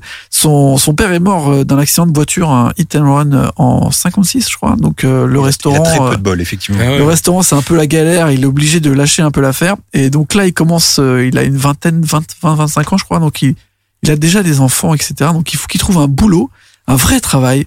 Et il se retrouve à être analyste de données. Ah ouais. Et il va travailler dans l'aérospatial. Très loin de Karate Kid. j'allais dire. Pour l'instant, on est loin de Très loin de. Karate Kid. Et en fait, il va travailler euh, pour là, une grosse boîte, genre Lockheed, je crois. et il va travailler sur des, des voyages euh, vers la Lune, sur les éclipses avec des projets de missiles, enfin des trucs vraiment exceptionnels. Genre, c'est vraiment un analyse de données pendant presque 5 ou 6 ans. Mais il expliquera plus tard qu'il s'est fait chier comme un comme un mort dans ce truc euh, et qu'il y avait que des gens qui lui ressemblaient absolument pas. Et il y avait encore, c'est à l'après-guerre, donc euh, beaucoup de suspicions envers euh, les, les Japonais en général. Donc il disait c'était très compliqué d'être avec des gens qui avaient des, des doctorats et tout. Et moi j'étais juste un, un petit gars qui avait trouvé son travail, qui s'est, se débrouillait bien, mais il y avait la grosse déprime. Là arrive le burn-out et il se dit bon, faut qu'en fait euh, j'ai j'ai 26, 27 ans, faut que j'arrive à trouver un truc qui me plaît vraiment dans la vie. Il dit docteur, bon c'est trop tard, c'est bon, je vais arrêter ce truc. Euh, il dit là analyste, c'était nul, ça m'intéresse pas du tout. Il se dit qu'est-ce qui reste? Ben, il reste le showbiz en fait. Et il repense au moment où il faisait un peu des petits spectacles, qui racontait des blagues au restaurant, et il se dit bah je vais me lancer, euh, je vais me lancer dans un one man show en fait. Et euh, Pat Morita a fait du stand-up à partir de 1960 euh, jusqu'à ce qu'il soit découvert, presque jusqu'à Karate Kid en fait. Et pendant très mais, longtemps. Mais sur Karate Kid, il avait déjà au moins 60 berges. Mais Ouais, ouais. bah, 32, oui, bien Ah ouais. sûr. En fait, euh, il est, il va, il va vraiment euh, manger son pain noir, j'ai envie de dire, pendant cinq ans dans la région de San Francisco et Sacramento. Il va monter des petits spectacles. Ça va être plutôt ok, mais il dira dans une interview qu'au bout de deux ans, en fait, il perdait plus d'argent qu'il en gagnait dans ces spectacles, ne serait-ce que d'acheter les accessoires, de faire du, de se balader en voiture et tout. Finalement, il était tellement pas payé. C'est un peu le, tout le risque Ouais, du ils sont payés, aux ils sont payés au États-Unis. chapeau. Ouais, voilà. C'est-à-dire que les gens donnent un dollar euh, Ouais. quand ça leur plaît, quoi. Donc c'était catastrophique, il n'arrivait pas à en vivre et ça commençait à créer des tensions dans sa famille, même s'il le supportait. Et il rencontre à ce moment-là un, un pote, il l'appelle il l'appelle le ventriloque Hank. Bon, dans tous les interviews que j'ai vues, il le cite comme son pote le ventriloque, qui va lui dire mec, euh, San Francisco, euh, Sacramento, c'est nul, euh, faut que tu ailles à Los Angeles en fait. Et c'est ce moment où il part à Los Angeles que absolument tout va changer. Donc là, on est euh, au milieu des années 60.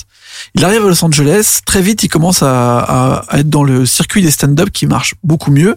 Il va être repéré par la mère de Lenny Bruce. Lenny Bruce, Ouais. qui est genre le Ah boss du Ah stand-up. ah ouais. Et sa mère est une énorme agente. Euh, D'ailleurs, Lenny Bruce dont on parle dans On Miss parle. Maisel. Dans Miss Maisel, on parle de Lenny Bruce, oui. Et d'ailleurs, je vous conseille le film Lenny avec Dustin Hoffman. Dustin Hoffman est incroyable Un dedans. film de Bob... euh. Fausse. Bob exactement. Et donc euh, justement, c'est elle qui va lui ouvrir un peu les les portes de tout ça. Et donc euh, il va se retrouver à être en fait euh, le padawan, j'ai envie de dire, d'un grand euh, comique de l'époque, un grand humoriste, c'est Red Fox. Red Fox, qui est un grand humoriste euh, afro-américain de, de l'époque, euh, et qui, à la fin des années 60, commence à avoir son propre show, parce que c'est une énorme star. Donc euh, Pat Morita va être son... Ça, il y en a, il s'appelle Pat. Donc, euh, parce qu'à l'époque, il dit, en fait, tous les comédiens s'appellent soit Jackie, soit Pat. Bon, moi, vu qu'on m'appelait Pat à l'hôpital, allez, je m'appelle Pat. Maintenant, je suis Pat Morita. Et donc, il commence à tourner, et avec Red Fox, il a donc euh, toute une... il fait toutes les premières parties de Red Fox euh, à Los Angeles dans, et il tourne dans les États-Unis avec lui à la fin des années 60. Et Red Fox, à cette époque, a une série qui s'appelle euh, Sanford and Son, où il est quasiment le rôle principal. Oui. Et il propose à Pat Morita d'avoir son premier rôle dans une série télévisée. Et c'est là que ça devient euh, la porte ouverte, parce qu'en en fait, il est à Los Angeles. Donc, bah, le stand-up, la comédie, ça emmène aux séries télévisées, la télé à côté. Ça commence à, à être les grosses séries dont on parlait. Début des années 70, il va jouer dans MASH. Il va avoir plusieurs euh, petits rôles dans, dans, dans, dans, dans MASH. Il va jouer dans L'incroyable Hulk avec Lou Ferrigno. Il va avoir Mhm. trois épisodes. Il va jouer aussi dans Magnum. Et donc, euh, Francis Lax. ah, voilà, exact. Et vous faites comme avec votre femme, là, finalement? Et donc au final, euh, au milieu des années 70, il commence à être très connu dans le, dans le réseau comme ça euh, du stand-up et euh, des petites apparitions reliées dans, dans les séries télé. Et on lui propose son premier grand rôle qui va être récurrent dans la série Happy Days. Ouais, en vrai, 1975 jusqu'en 1983. Donc c'est une série qui va où il va être euh, très récurrent pendant les trois premières saisons et après il va revenir très régulièrement, qui va le porter jusqu'à finalement Karate Kid. Karate Kid. ouais. Et en gros, euh, à cette époque-là, c'est juste euh, un comédien à la fois en stand-up, mais il se rend compte que bon, il a pas un énorme succès. Enfin, il a un plafond de verre à ce niveau-là. Et sinon, un comédien de série, et il pense qu'il va finir sa vie en fait euh, à la télé, quoi. Et, et voilà. Et bah, il y a Karate Kid qui arrive en fait. Avec ce mélange où c'est un personnage un peu de mentor et en même temps un peu blagueur, ce qui a ce côté, euh, tu vois. Et en fait, Pot Morita à l'époque est connu uniquement pour du stand-up ou ou pour jouer un peu un chef de restaurant ou euh, comme si tenait le pitch pit quoi tu vois et, euh, et arrive Karate Kid et après c'est vrai que plus personne ne pense à Pat Morita autrement qu'en Mr Miyagi donc Ouais. derrière il va faire à chaque fois soit des parodies soit bah, des maîtres sensei de karaté il va d'ailleurs être en concurrence très très souvent avec euh, celui qui joue euh, le sensei dans dans Kung Fu et qui sera aussi euh, le vieux personnage dans Gremlins. Alors je me rappelle plus de son nom, mais en gros ils ont plus ou moins toujours le même rôle pendant tous les années 80 et les années 90 et ils vont un peu, bah ça sera quand c'est pas l'un c'est l'autre, quand c'est l'autre c'est pas l'un. Je sais pas si vous vous rappelez une série qui s'appelait O'Hara. Non, qui- ça me dit rien. Qui a duré trois saisons, deux saisons je crois, en 87-88. Moi je les ai regardés parce qu'à l'époque ça devait passer sur Et c'était TF1 lui je pense. C'était lui le personnage principal, il jouait un flic. Ah, mais attends, oui, je crois. Et, euh, et voilà, c'était à l'époque, euh, il commençait à y avoir plusieurs personnages principaux. Mais- Euh, mais par, par exemple, ça a été le premier à avoir une série euh, avec que des personnages principaux asiatiques. Attends, parce que t'es en train de me dire que Monsieur Miyagi, il a jamais fait de karaté? Je crois pas. Franchement, Bah. je crois pas. Peut-être après, tu vois. Mais à l'époque, en tout cas, c'est pas du tout ça. Il est pas connu pour ça. Il est Ouais. connu pour faire des blagues, En, le tout- mec, en- tu en vois. tout cas, l'autre jour, je disais à Guillaume, Monsieur Miyagi, parce que j'ai revu les Karate Kid. Monsieur Miyagi, c'est un des rares héros au cinéma qui se bat dans tous ses films et qui ne se prend aucun coup. C'est vrai. c'est vrai. C'est-à-dire qu'à Ouais, à ouais. aucun moment il se prend un coup. C'est bien Même joué. pas une claque, rien du Je tout. crois que c'est le seul dans l'histoire du cinéma. C'est c'est quand même assez fou parce que je sais même pas, à aucun moment quand je te lis sa, sa biographie ou que tu cherches dans les trucs, t'as l'impression qu'il a à un moment fait du karaté. Mais par contre, en, les, en même- les revoyant, tu sais, les moments où, par exemple, il fait des pirouettes et tout dans les combats, si tu te concentres bien, bon, c'est vraiment pas lui. c'est pas du Oui. tout la même Ouais, corpulence. bien C'est bon, doublé. on s'en doute. Et après, pour euh, revenir sur euh, ce qu'on parle, c'est-à-dire des voix, euh, le rôle le presque principal de Mr. Miyagi, donc euh, notre ami Pat Morita, c'est l'empereur euh, chinois dans Mulan. Mulan Ah ouais. 1 et Mulan 2, c'est lui qui a fait la voix. Ok. Donc ça, on est en 87-98 et après, bah, peu de temps après, malheureusement, en 2005, il décède. Et, euh, et un de ses derniers films, ce sera un film de golf, messieurs. Ah oui. Je tenais à le dire Ah bah tiens. Parce qu'Aurélien Aurélien est fan de Je suis films de fan des golf. films de golf. Et donc, un de ses tout derniers films en 2001. C'est quand même un chacun, chacun sa merde. Ah ouais. Et dans un film qui s'appelle euh, The Boys of Sunset, of Sunset Ridge, pardon, qui sort en 2001, qui est un film de golf, on peut dire quand même un téléfilm. Que tu viens d'acquérir en DVD. Tout à fait. Et il s'avère que le réalisateur, juste pour finir sur cette, euh, cette blague, quand même, le réalisateur, c'est l'enfant qui joue euh, dans Golden Pound, dans Ah. La Maison du Lac. Ah, c'est t'es son- seul alors. film.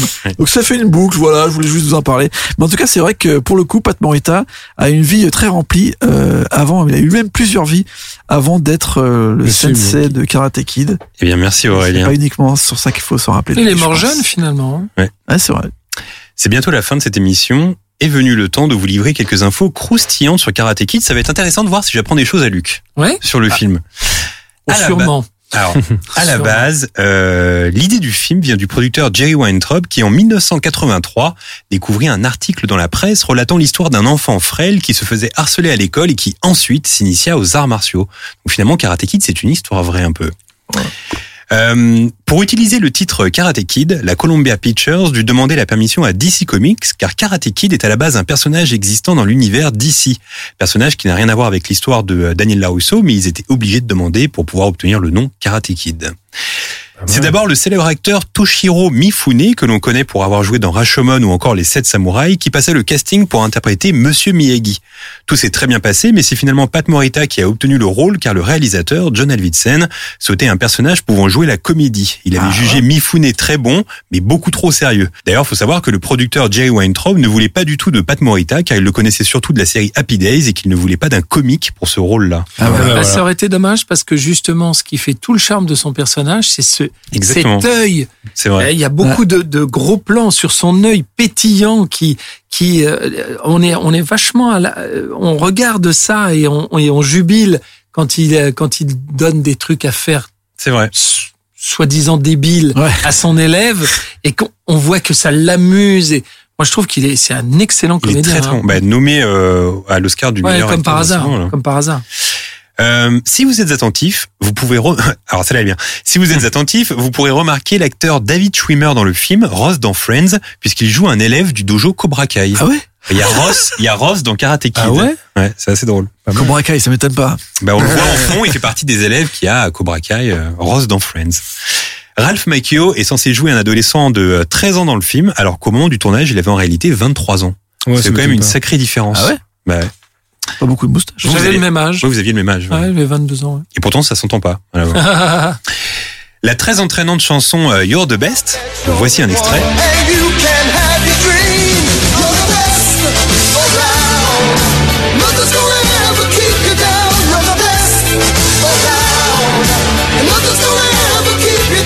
A été écrite euh, à la base par Bill Conti afin d'être utilisée dans le film Rocky 3. Ah oui, Et finalement, entre deux, il y a eu le fameux titre Eye of the Tiger.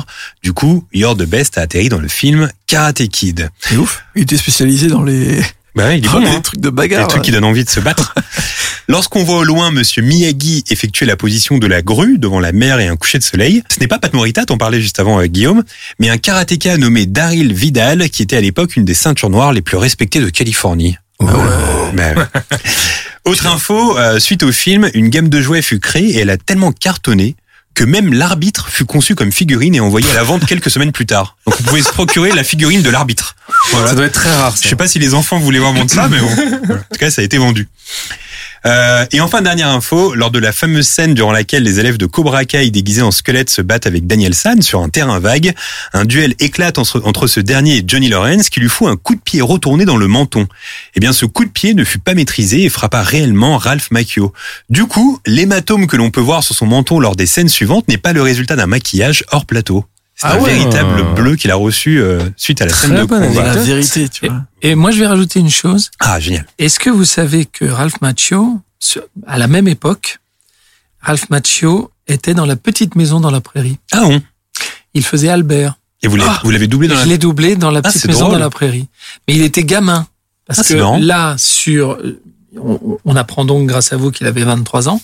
Là, là, il avait vraiment, ça devait être un, un gamin comédien. Parce que dans la petite maison dans la prairie, il avait quoi? Ah, Là, il avait l'âge du rôle. Il avait 13, 14 ans. Ouais. C'était Albert. Ah, c'est drôle. J'aimais bien Albert en plus. Je savais pas. Quand j'étais petit.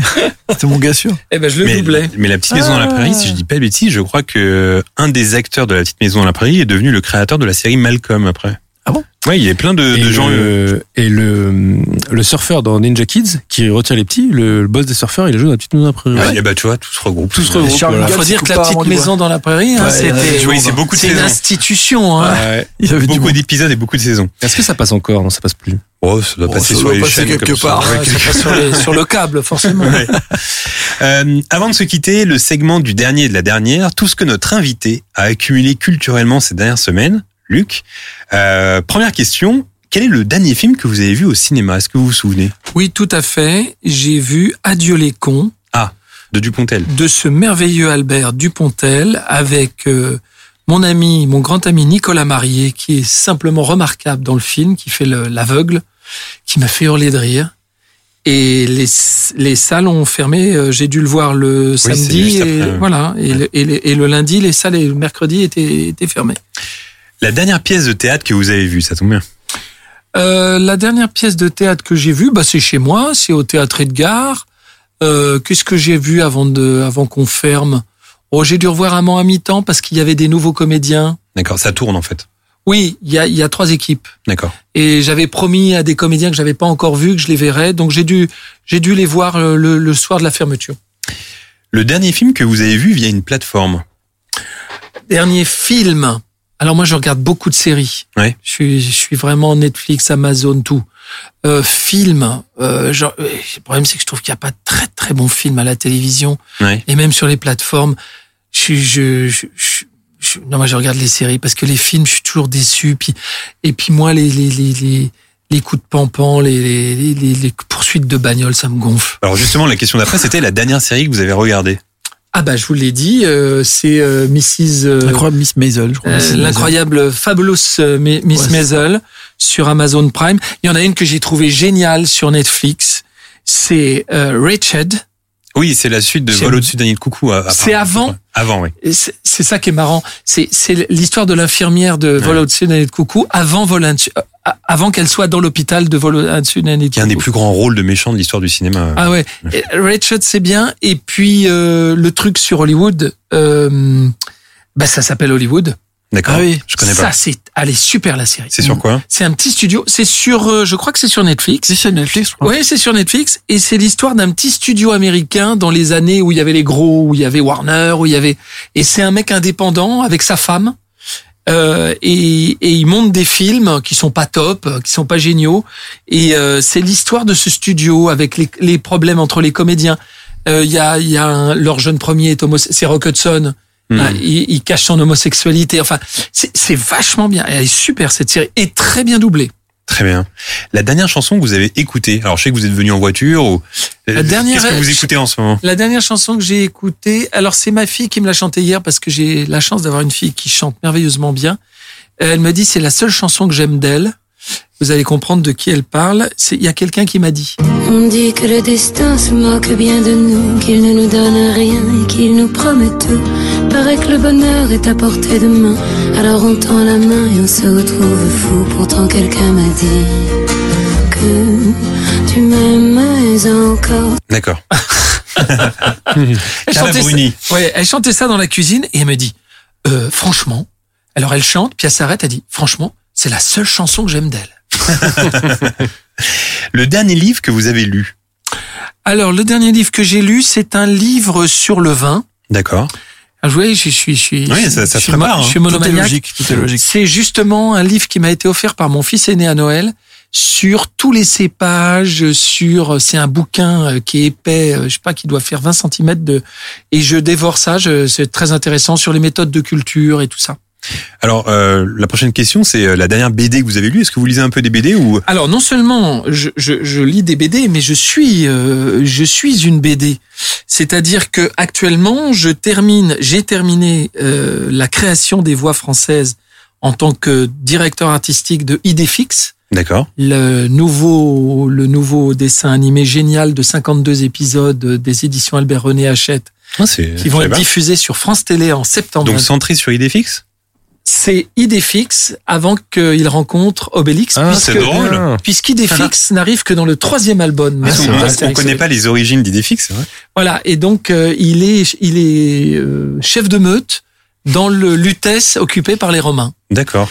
par un par un, un comment on appelle ça, un gouverneur de Lutèce qui est un Romain qui s'appelle le général Labienus, qui lui a une horde de chiens pour le garder, et c'est cet antagonisme entre les irréductibles, les chiens gaulois qui s'appelle la troupe des irréductibles menée par Idéfix et euh, les connards de Romain d'en face. D'accord. Voilà. Excellent. Et donc, je viens de finir cette série en 52 épisodes en VF. Donc, je me suis occupé du casting voix, de diriger les comédiens. Vous faites des voix un peu dedans ou? J'en ai fait quelques-unes. D'accord. Mais, euh, pour vous amuser? ouais, trois conneries.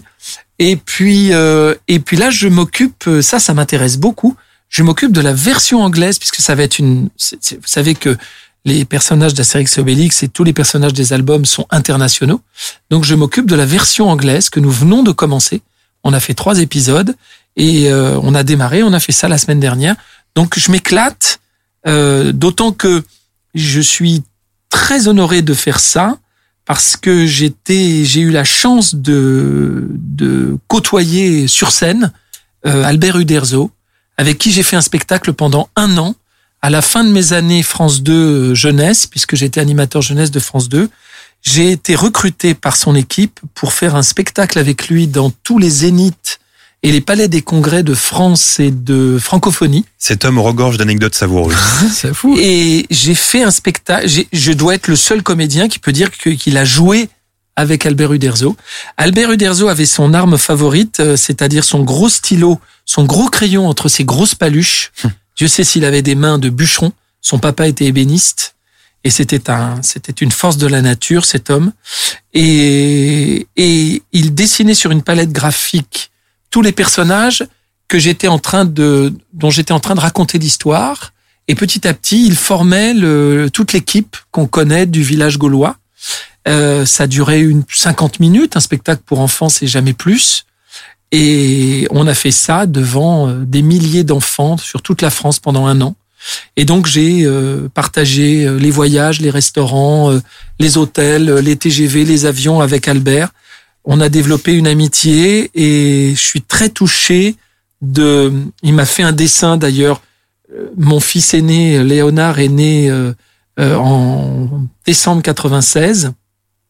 Et le lendemain, nous étions à La Baule, euh, au- à l'Atlantia, qui est un énorme, un énorme, une énorme salle de spectacle à La Baule. Et euh, il a fait applaudir, c'était trop mignon. Mon fils était né de la veille et il a fait applaudir tous les gamins à La Baule Ouais, pas mal. en disant euh, vous souhaitez la bienvenue à, à Léonard, le, le, le petit garçon que vient d'avoir mon, mon petit copain Luc. Euh, voilà, c'est des souvenirs extraordinaires et je me retrouve aujourd'hui à diriger des fixes. euh, et pour la naissance de mon fils, euh, euh, Albert nous a dessiné, a dessiné pour mon fils euh, un idée fixe avec une, une petite bulle. Euh, bienvenue à mon petit copain Léonard que je garde évidemment. Enfin, c'est, c'est, c'est- ça appartient à Léonard, mais que nous gardons précieusement, bien sûr. Et puis moi, il m'a, J'imagine. il m'a fait un Astérix. J'ai eu la chance. Ah, Pas mal. Voilà. Et, euh, et donc la boucle est bouclée. Voilà, je m'occupe de, de ce dessin animé et c'est, c'est une grande réussite. Écoutez, on pouvait pas avoir euh, meilleure euh, histoire pour terminer euh, ce podcast. J'aurais dit Tintin. Euh, ce podcast est donc euh, désormais terminé. Luc, c'était un bonheur de vous recevoir. Est-ce que euh, du coup vous pouvez nous rappeler un peu votre actu lorsque le théâtre Edgar va va va va, va Bah réouvrir écoutez, le seul problème, c'est que je ne peux pas vous dire quand est-ce qu'on réouvre, puisque ça dépend du virus. Ça dépend même pas du gouvernement. Ça dépend du virus. Donc, euh, certains, les plus optimistes, dont je faisais partie il y a encore quelques mois, disent avril, mais je n'y crois plus à cause du retard pour la vaccination, parce qu'il n'y a que ça qui va nous sauver, soyons clairs. Donc, j'espère en juin. Et comme moi, je je suis ouvert toute l'année. Je fais partie des, des rares théâtres à être ouverts l'été. Donc, si vous avez envie de ressortir, de venir au théâtre et surtout de ne pas vous emmerder, mais au contraire de vous marrer, de vous amuser, je vous attends au théâtre Edgar dès la réouverture des théâtres. C'est entendu. Voici euh, la fin de cet épisode. Bien évidemment, on vous conseille de, de voir ou de revoir Karate Kid euh, en VF. Si euh, vous cherchez des idées de films, vous avez euh, toujours le précieux outil euh, Cinématcher dispo sur le site de Wheel of Cinema. Merci à toutes les personnes qui ont contribué à réaliser cet épisode. Quant à nous, on se retrouve dans deux semaines. Bye tout le monde. Ciao. Au revoir.